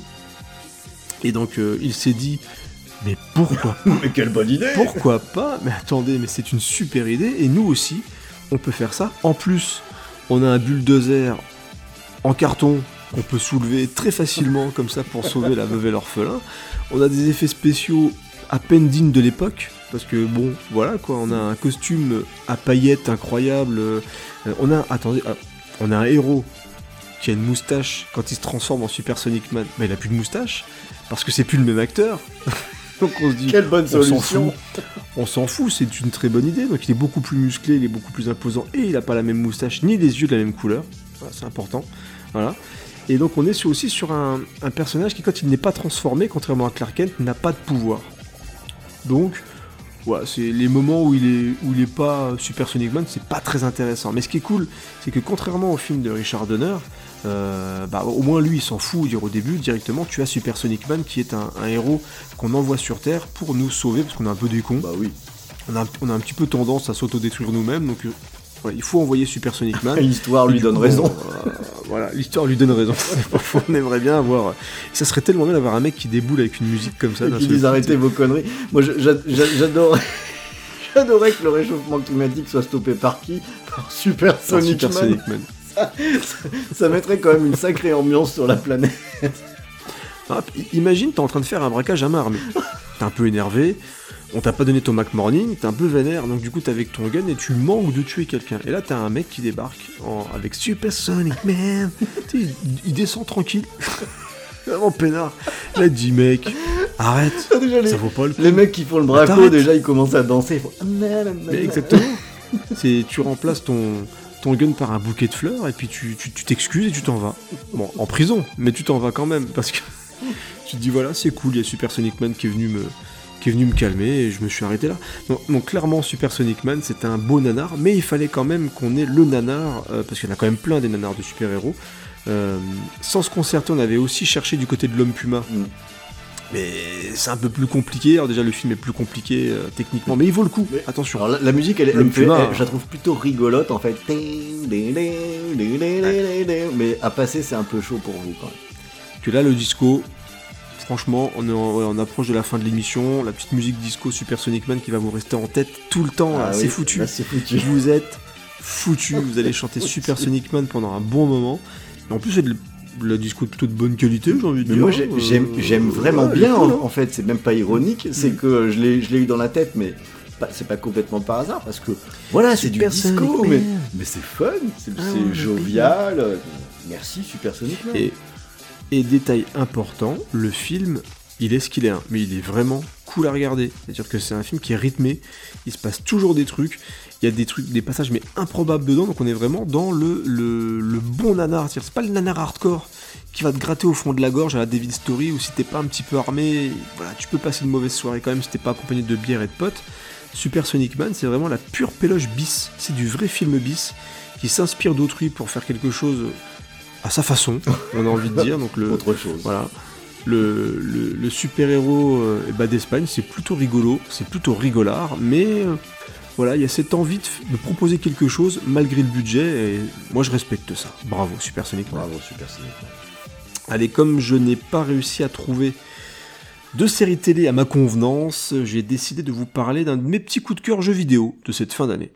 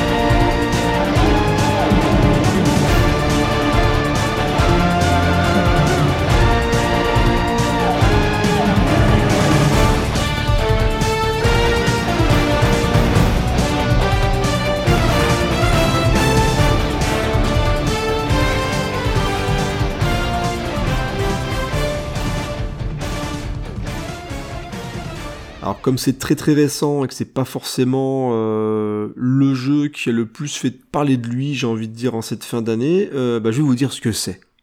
Nous avons écouté la musique du jeu Les Gardiens de la Galaxie qui est sorti il y a très très peu de temps, vraiment je crois que c'est au mois d'octobre sur PlayStation 4, PS5, Xbox Series X, Xbox One et aussi sur Switch, je crois d'ailleurs. Je me demande comment ils ont réussi à porter ça sur Switch, mais dans tous les cas, c'est disponible et aussi sur PC. N'oublions pas le PC, hein, il existe aussi, il est là et, euh, le jeu tombe, je pense, magnifiquement bien dessus.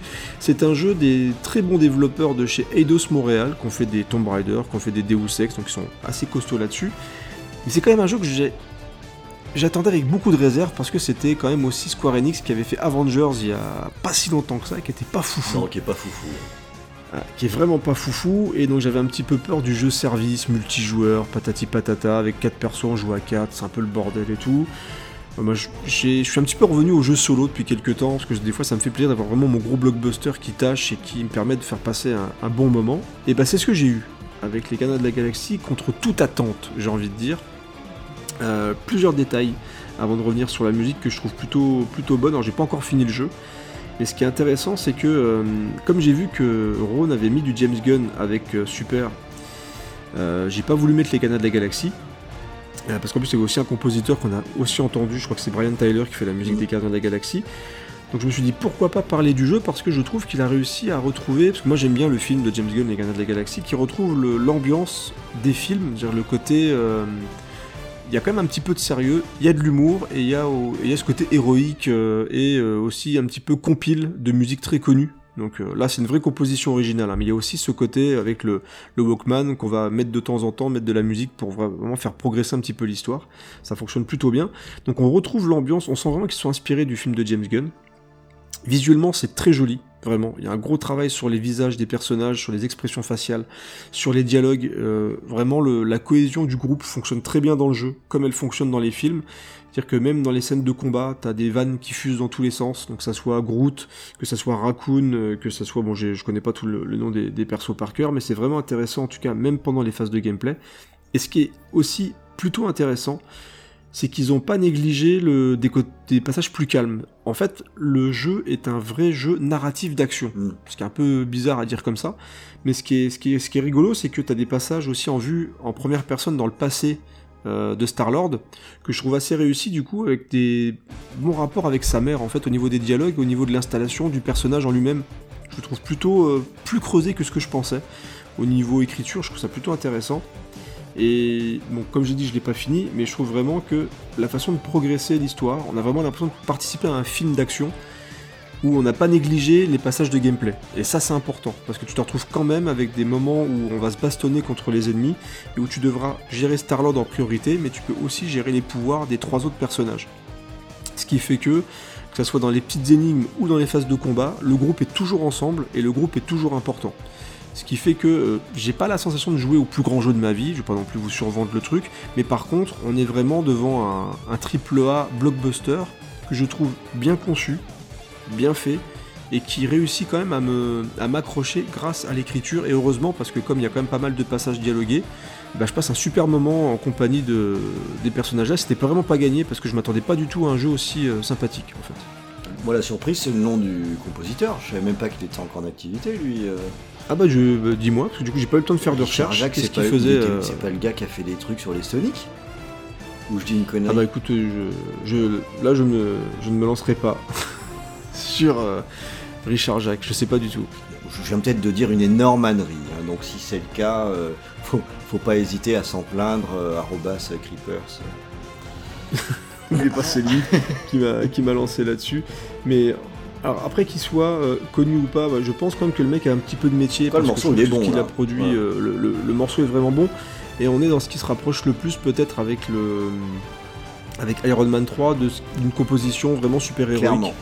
Donc euh, voilà, c'est c'est un morceau que j'aimais bien, j'en ai écouté pas mal, et, et comme j'ai pas encore tout entendu, donc je sais pas encore ce qu'il peut donner vraiment au fond du truc, mais il y a pas mal de, de planètes différentes qu'on va traverser dans le jeu, et à chaque fois il arrive à donner des couleurs, je trouve, aux planètes, et même à certains moments un petit peu plus euh, posés, je trouve qu'il arrive aussi à donner, euh, à, à s'adapter aussi au passage plus calme, parce qu'il y en a vraiment beaucoup aussi dans le jeu, hein, c'est, faut pas croire que c'est vraiment un jeu uniquement où ça pète dans tous les sens, il y a pas mal de trucs assez calmes, donc euh, je, je trouve qu'il a fait vraiment un boulot plutôt... euh, plutôt sympathique, en tout cas, ce monsieur Richard Jacques.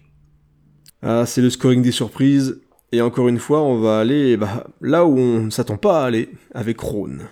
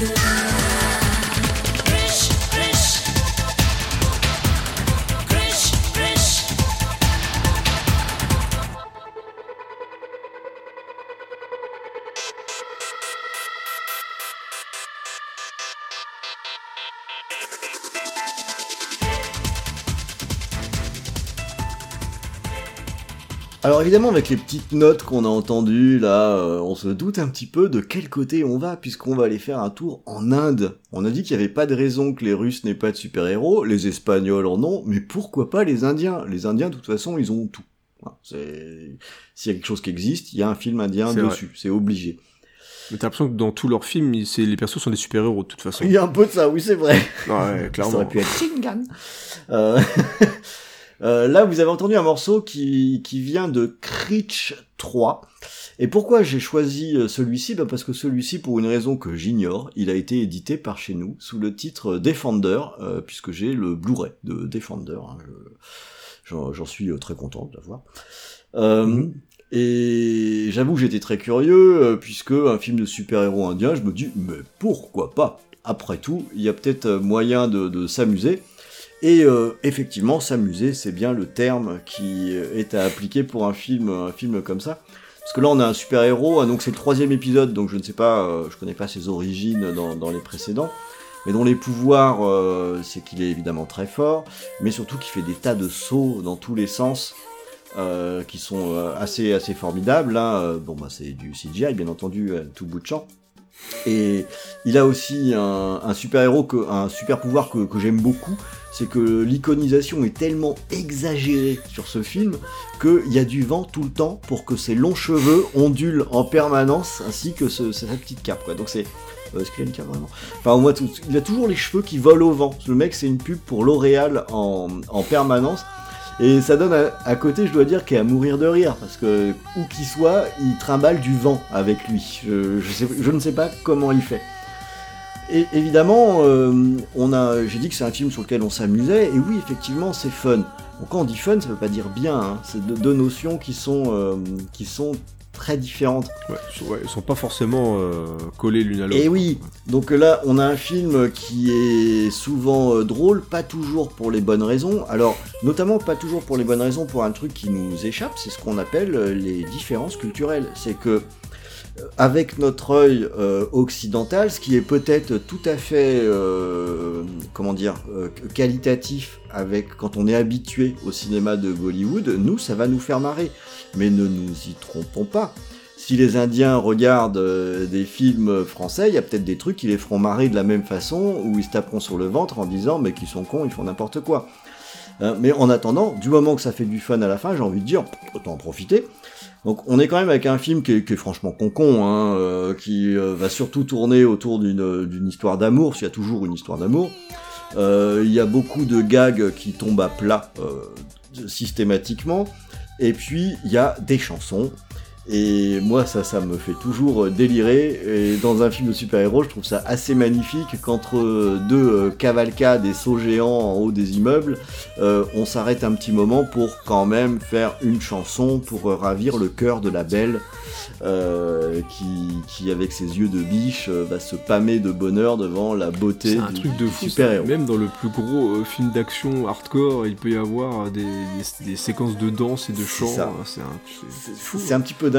Alors, euh, il y a le, le défaut classique des, des films indiens. Attention, je suis pas un grand spécialiste, hein, je, je le dis de suite, mais de temps en temps, j'aime bien me regarder un film indien. Euh, Il y a juste un, un défaut assez récurrent, c'est que souvent c'est trop long. Ils ont un petit peu de mal à couper.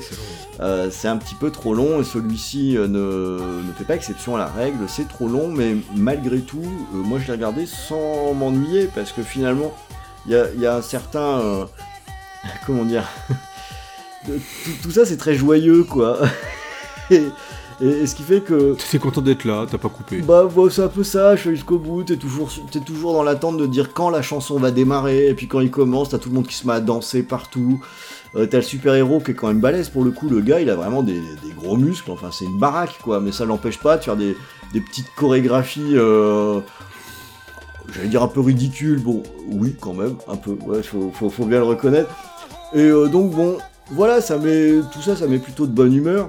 Alors euh, évidemment c'est un, Blu-ray que j'ai acheté dans un cache à très peu et je, déconseille de le payer à 20 balles aussi mais Il est peut-être sur des sur du Prime ou sur du Netflix, je crois, avoir Je vu pas, le- mais la jaquette avec le. voilà si, c'est disponible en tout cas ça peut se lancer parce que c'est c'est quelque chose de différent et puis euh, même d'un point de vue euh, peut-être que parmi les personnes qui nous écoutent aujourd'hui on a des amateurs de tous les films de super-héros et je me dis c'est peut-être sympa aussi de regarder ce qui se fait ailleurs euh, Ah, sur, euh, e- hein. exactement le même sujet finalement et Même en France, on a, on a déjà évoqué, il y a des trucs en France qui se sont faits. euh, J'ai failli aussi, j'ai regardé un petit peu du côté des records, on avait aussi évoqué déjà le, le film italien euh, Gig Gig Robot. Euh, J'en ai cherché certains en France, il y, a, il y a quelques trucs qui étaient intéressants, mais malheureusement c'est les musiques qui pêchaient, et dans scoring c'est un petit peu Mm. gênant. Donc, euh, donc j'ai fait, fait l'impasse sur la France pour le coup. Mais euh, voilà, euh, et euh, donc vous l'avez compris, ça, ça en fait plusieurs, où j'ai un petit peu cherché à aller chercher des... à, à montrer des choses qui viennent d'endroits euh, différents sur, euh, sur le même sujet. Euh, c'est pas forcément des grands films, mais après tout, euh, les films américains de super-héros sont pas forcément des grands films non plus. Et, euh, puis on cherche du et divertissement. puis on cherche, voilà, et on cherche, on cherche de voir un petit peu autre chose, un petit peu de fraîcheur. Et un film comme ça, ben, on coche les cases, quoi. Bon allez, on a pas mal voyagé. Là, on s'approche vraiment de la fin de l'émission puisqu'il nous reste euh, deux morceaux. Et euh, pour ces deux derniers morceaux, ben, le choix qu'on a fait, c'est d'aller regarder ce qui se passe ben, du côté du daron des super-héros.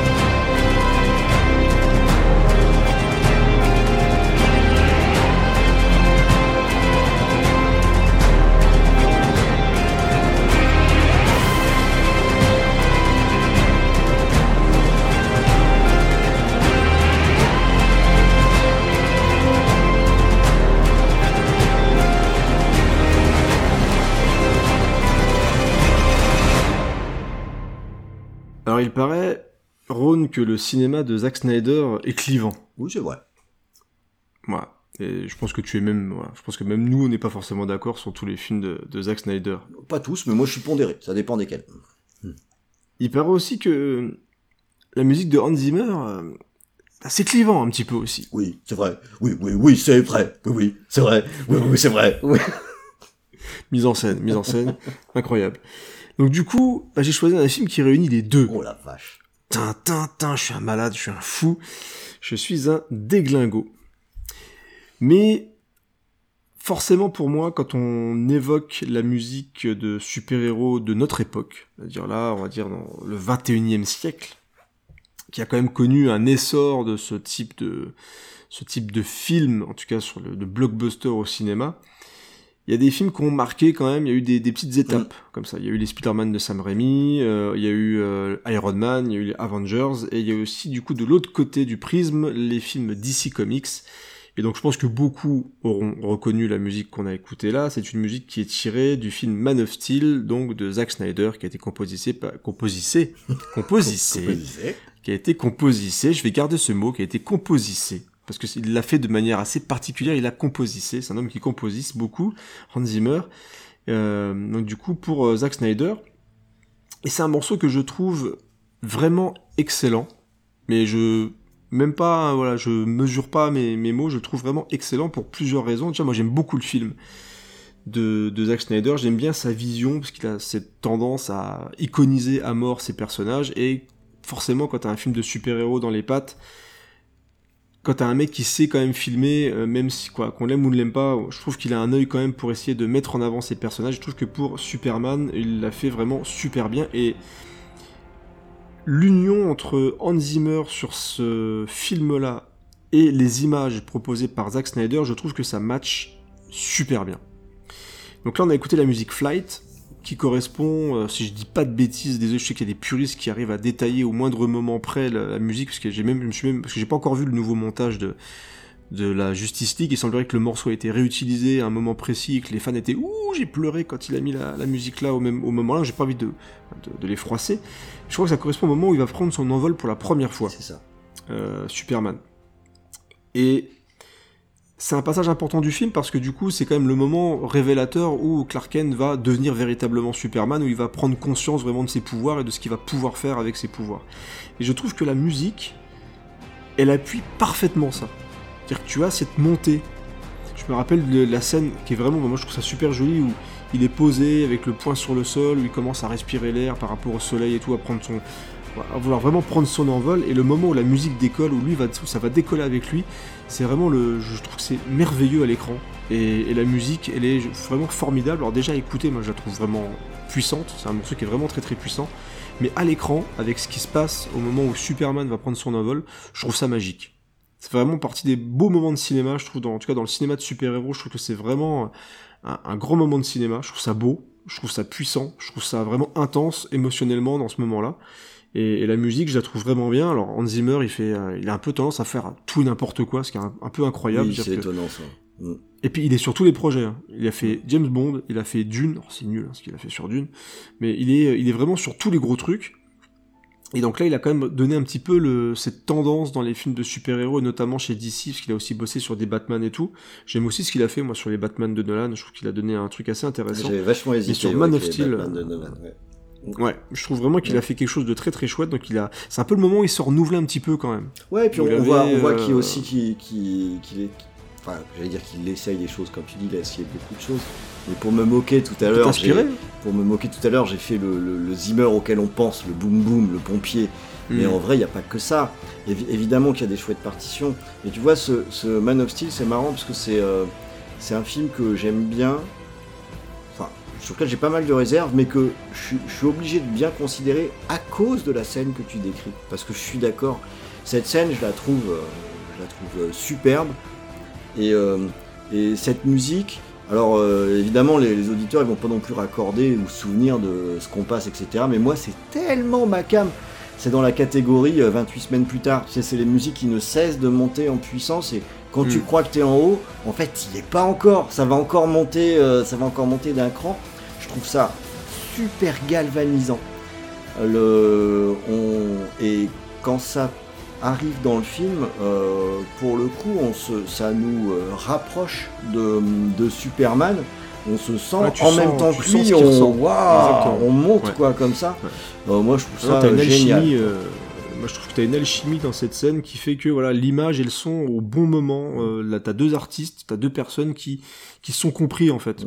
Mm. Et, et à l'image, le moment ouais, où il décolle, enfin tout, je trouve que toute cette séquence-là est réussie dans le film. C'est vraiment le moment où euh, alors, on prend conscience de Superman. Euh, tu sens que Snyder voulait faire ça. Tu sens que Zimmer a compris ce qu'il voulait faire. Puis en plus, il y a prend, tout qui fonctionne ce qui est bien, c'est qu'il prend, il prend son temps parce que le- dans, dans ce qu'on a diffusé, j'ai, j'ai coupé tout- toute une partie au, au départ, mais le, le, le morceau il démarre de loin et il démarre de, Ouais, de très de bas. l'intérieur, tu vois. Il démarre Ça, de en fait, très de bas et en fait il Ouais. met vraiment du temps à monter. On est, euh, je, je crois que c'était ça. Faut compter près de 50 secondes avant vraiment qu'on ait conscience de la musique. Tu sais, avant elle est juste Mm. Ouais. elle est juste très très basse et ça va venir et ça va venir. Et dans la scène, ça correspond. C'est ce que tu disais au moment où euh, où Clark Kent, il est, enfin, il se concentre en fait, où il se il se centre sur euh, sur ce qu'il va faire. Et euh, le et, c'est au- aussi au moment où tu peux prendre conscience de la musique que lui, euh, il va il va passer en mode actif quoi. Le c'est vraiment une euh, sacré un sacré passage un sacré moment de cinéma. Tu vois je suis bien d'accord avec toi hein, même moi qui aime bien des fois gueuler hein, sur sur Snyder ou, ou sur Zimmer ça n'empêche pas que la mauvaise foi a des limites euh, parce que quand quand c'est euh, aussi chouette que ça ben voilà faut aussi le reconnaître et plutôt profiter quoi. C'est c'est vraiment réussi hein. Bah, J'en profite pour embrasser euh, le rebeu qui est assez friand de, je sais, des films de Snyder et de, de tout ce qu'il a proposé. Donc du coup, voilà, big up à toi. Je sais que ça t'a fait plaisir d'entendre ça. Et tu vois, par rapport à ce que tu vas diffuser dans quelques instants, euh, qui est, bah, c'était le, c'est le patron, hein, c'est le papa hein, de tout ça. hein. Tu sens quand même qu'il y a eu une grosse évolution dans euh, dans la, la façon de capter, et de mettre en scène les, les super héros.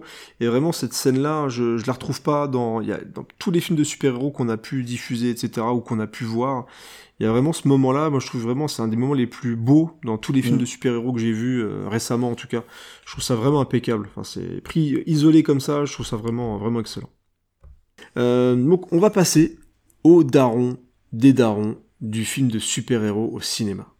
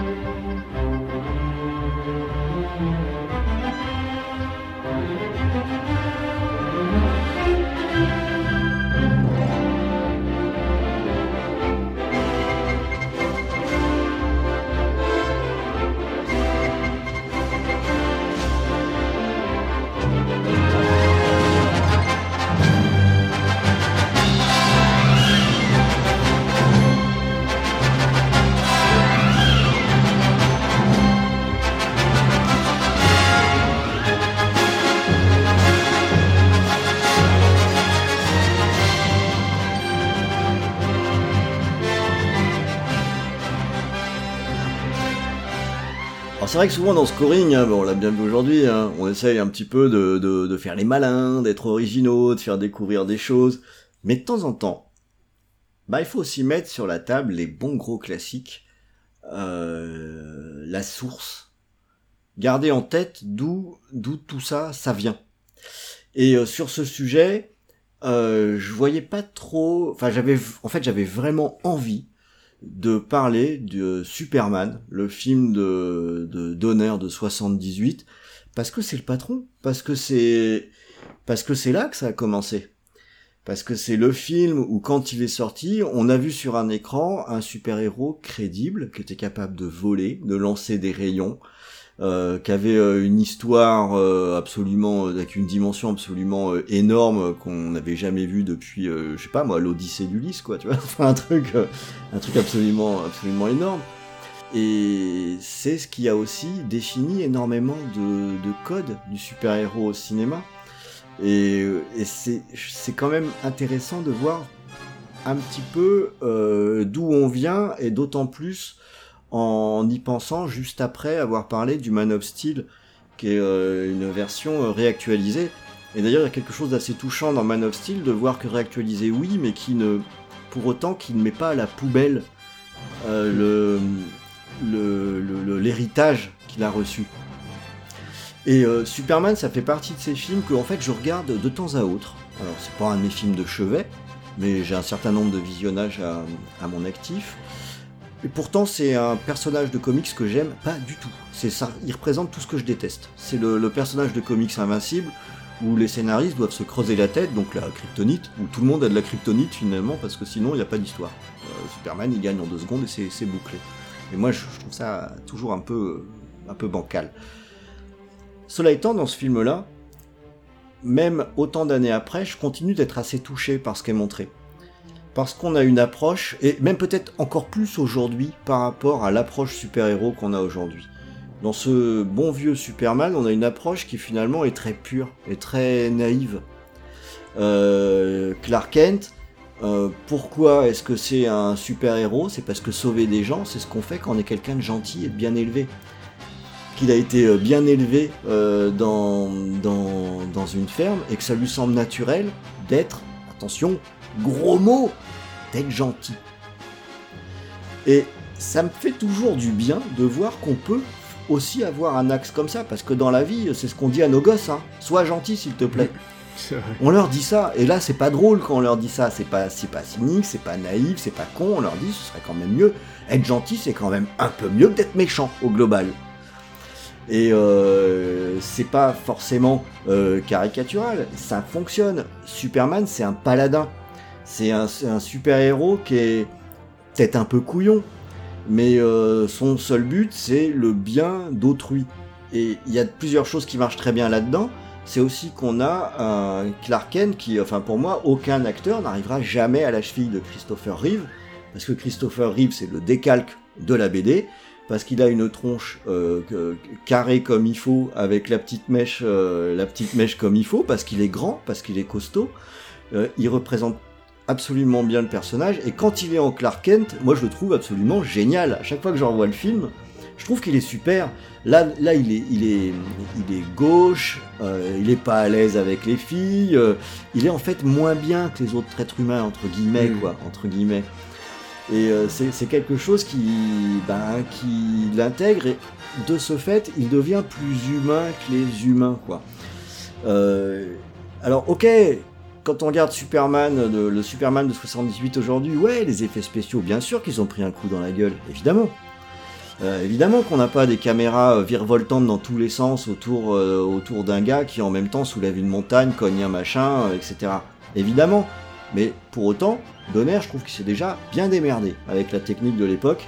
Euh, et pour moi, ça reste crédible. Quand Superman vole, ça va. Sur- sur- surtout que la, la page était vierge. Mais c'est ça, il y avait rien, hein, euh, faut- des- faut- ouais, voilà. Et, et, et- et moi, j'ai une raison qui fait que j'ai une tendresse pour ça, c'est que le Superman, alors le, le premier film que j'ai vu au cinéma, c'était Superman 2, donc j'étais tout petit, hein, moi j'ai des étoiles dans les yeux, etc. Alors que ça s'avère que le film est pour fantastique, fantastique, mais c'est trop tard. Je l'ai vu à cet âge-là, donc je le trouve super. Ah, puis t'aurais pu voir le 4. Exactement. Mais, mais, euh, le, ce Superman, en fait, euh, moi je l'ai vu, euh, je l'ai vu à la télévision, alors que je, de- je devais avoir quelque chose comme euh, 8 ans, 9 ans, quoi. Euh, vous vous rendez pas compte, quoi. C'était euh, c'était quelque chose d'absolument euh, démentiel. C'est-à-dire que le mec il volait pour de vrai. L'histoire elle est quand même invraisemblable. Il va quand même remonter le temps. Enfin il fait des trucs de dingue dans dans dans dans, dans ce film. Et voilà quand je quand je regarde l'ensemble, je me dis que c'est aussi pas mal de temps en temps de se replonger un petit peu euh, un petit peu là-dedans.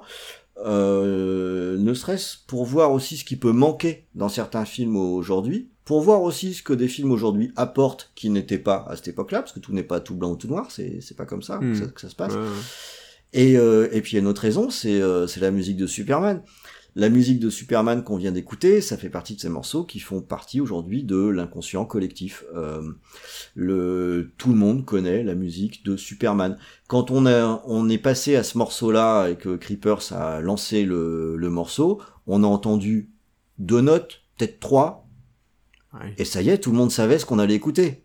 On était là en blind test, c'était pas très dur. On savait, on savait très bien où on allait. Et encore, je l'ai coupé parce que le, morceau il est magnifique dans son intégralité. Alors ok, c'est du John Williams classique, hein, euh, c'est la même structure que d'habitude. Mais tout à l'heure, j'ai parlé de, de gimmicks qu'on retrouve dans les musiques de super-héros. Bah, il est où le patron, quoi? Donc, euh, John Williams. eh ben oui, John fucking Williams. c'est que oui. à, à un moment donné, à un moment donné, quand on a un morceau euh, qui devient de la culture, pas juste un truc entre amateurs de BO, qui devient de, de la culture, bah, je pense qu'il fallait terminer par ça. Euh, bah, on est arrivé au bout, dis donc. Ça y est. Eh ben oui, on, a on a- fait, euh, on a fait on a toute notre sélection. Hein, donc le, voilà, je pense que, je pense qu'on a quand même bien, enfin, j'aimerais bien savoir qui aurait pu parier sur ces, sur ces morceaux-là euh, en commençant à écouter l'émission. Euh, normalement, on a gagné le pari. Je, je pense qu'il y a eu quelques surprises. Ouais. ouais. Entre les films indiens, les films russes, les films indés, les films espagnols, euh, la disco et tout ce que vous voulez, je, voilà, je pense qu'on a essayé d'être le plus large possible, mais de rester à la cool, voilà, pour cool. parler de, de ce cinéma de super-héros qui est partout. Euh, Enfin, malheureusement, il y en a qui kiffent et ils ont raison de kiffer, ouais, qui s'amusent à regarder tous les films de super-héros qui passent. Voilà, c'est un genre maintenant qui est définitivement installé. Il y a des jeux, il y a des séries, il y a tout qui continue maintenant à sortir autour des super-héros. Voilà, vous connaissez un petit peu notre avis, on a nos réserves, mais on reste curieux. Il y a Mm, des choses qui, voilà, qu'on continue de surveiller dans tous les cas. On rejette pas tout en bloc. Mais euh, voilà, on voulait rendre hommage à notre façon Mm. à ce style de film qui est définitivement ancré maintenant euh, dans euh, le cinéma du 21e siècle. Bon, bah, il va nous rester à prendre congé, là, vu le- le- la date de sortie de l'émission. Est-ce que je prends un grand risque en souhaitant un joyeux Noël aux, aux auditeurs? Je, je- je ne pense pas. Eh bien, on prend pas un grand risque puisqu'on sera là avant les fêtes. Et ce qu'on peut vous souhaiter, c'est d'être gâté, de profiter des gens que vous aimez tranquillement pendant cette période de fête et que tout se passe bien pour vous. On a encore quelques petites choses. Alors, en fonction de la date de sortie de l'émission, il y a quelques petites choses qui vont qui vont sortir encore sur les ondes de VHS et canapé. Donc euh, je pense que euh, on peut vous souhaiter de bonnes fêtes. Allez, de Effectivement, bonnes et une bonne fin d'année. Absolument. À bientôt. À bientôt. Música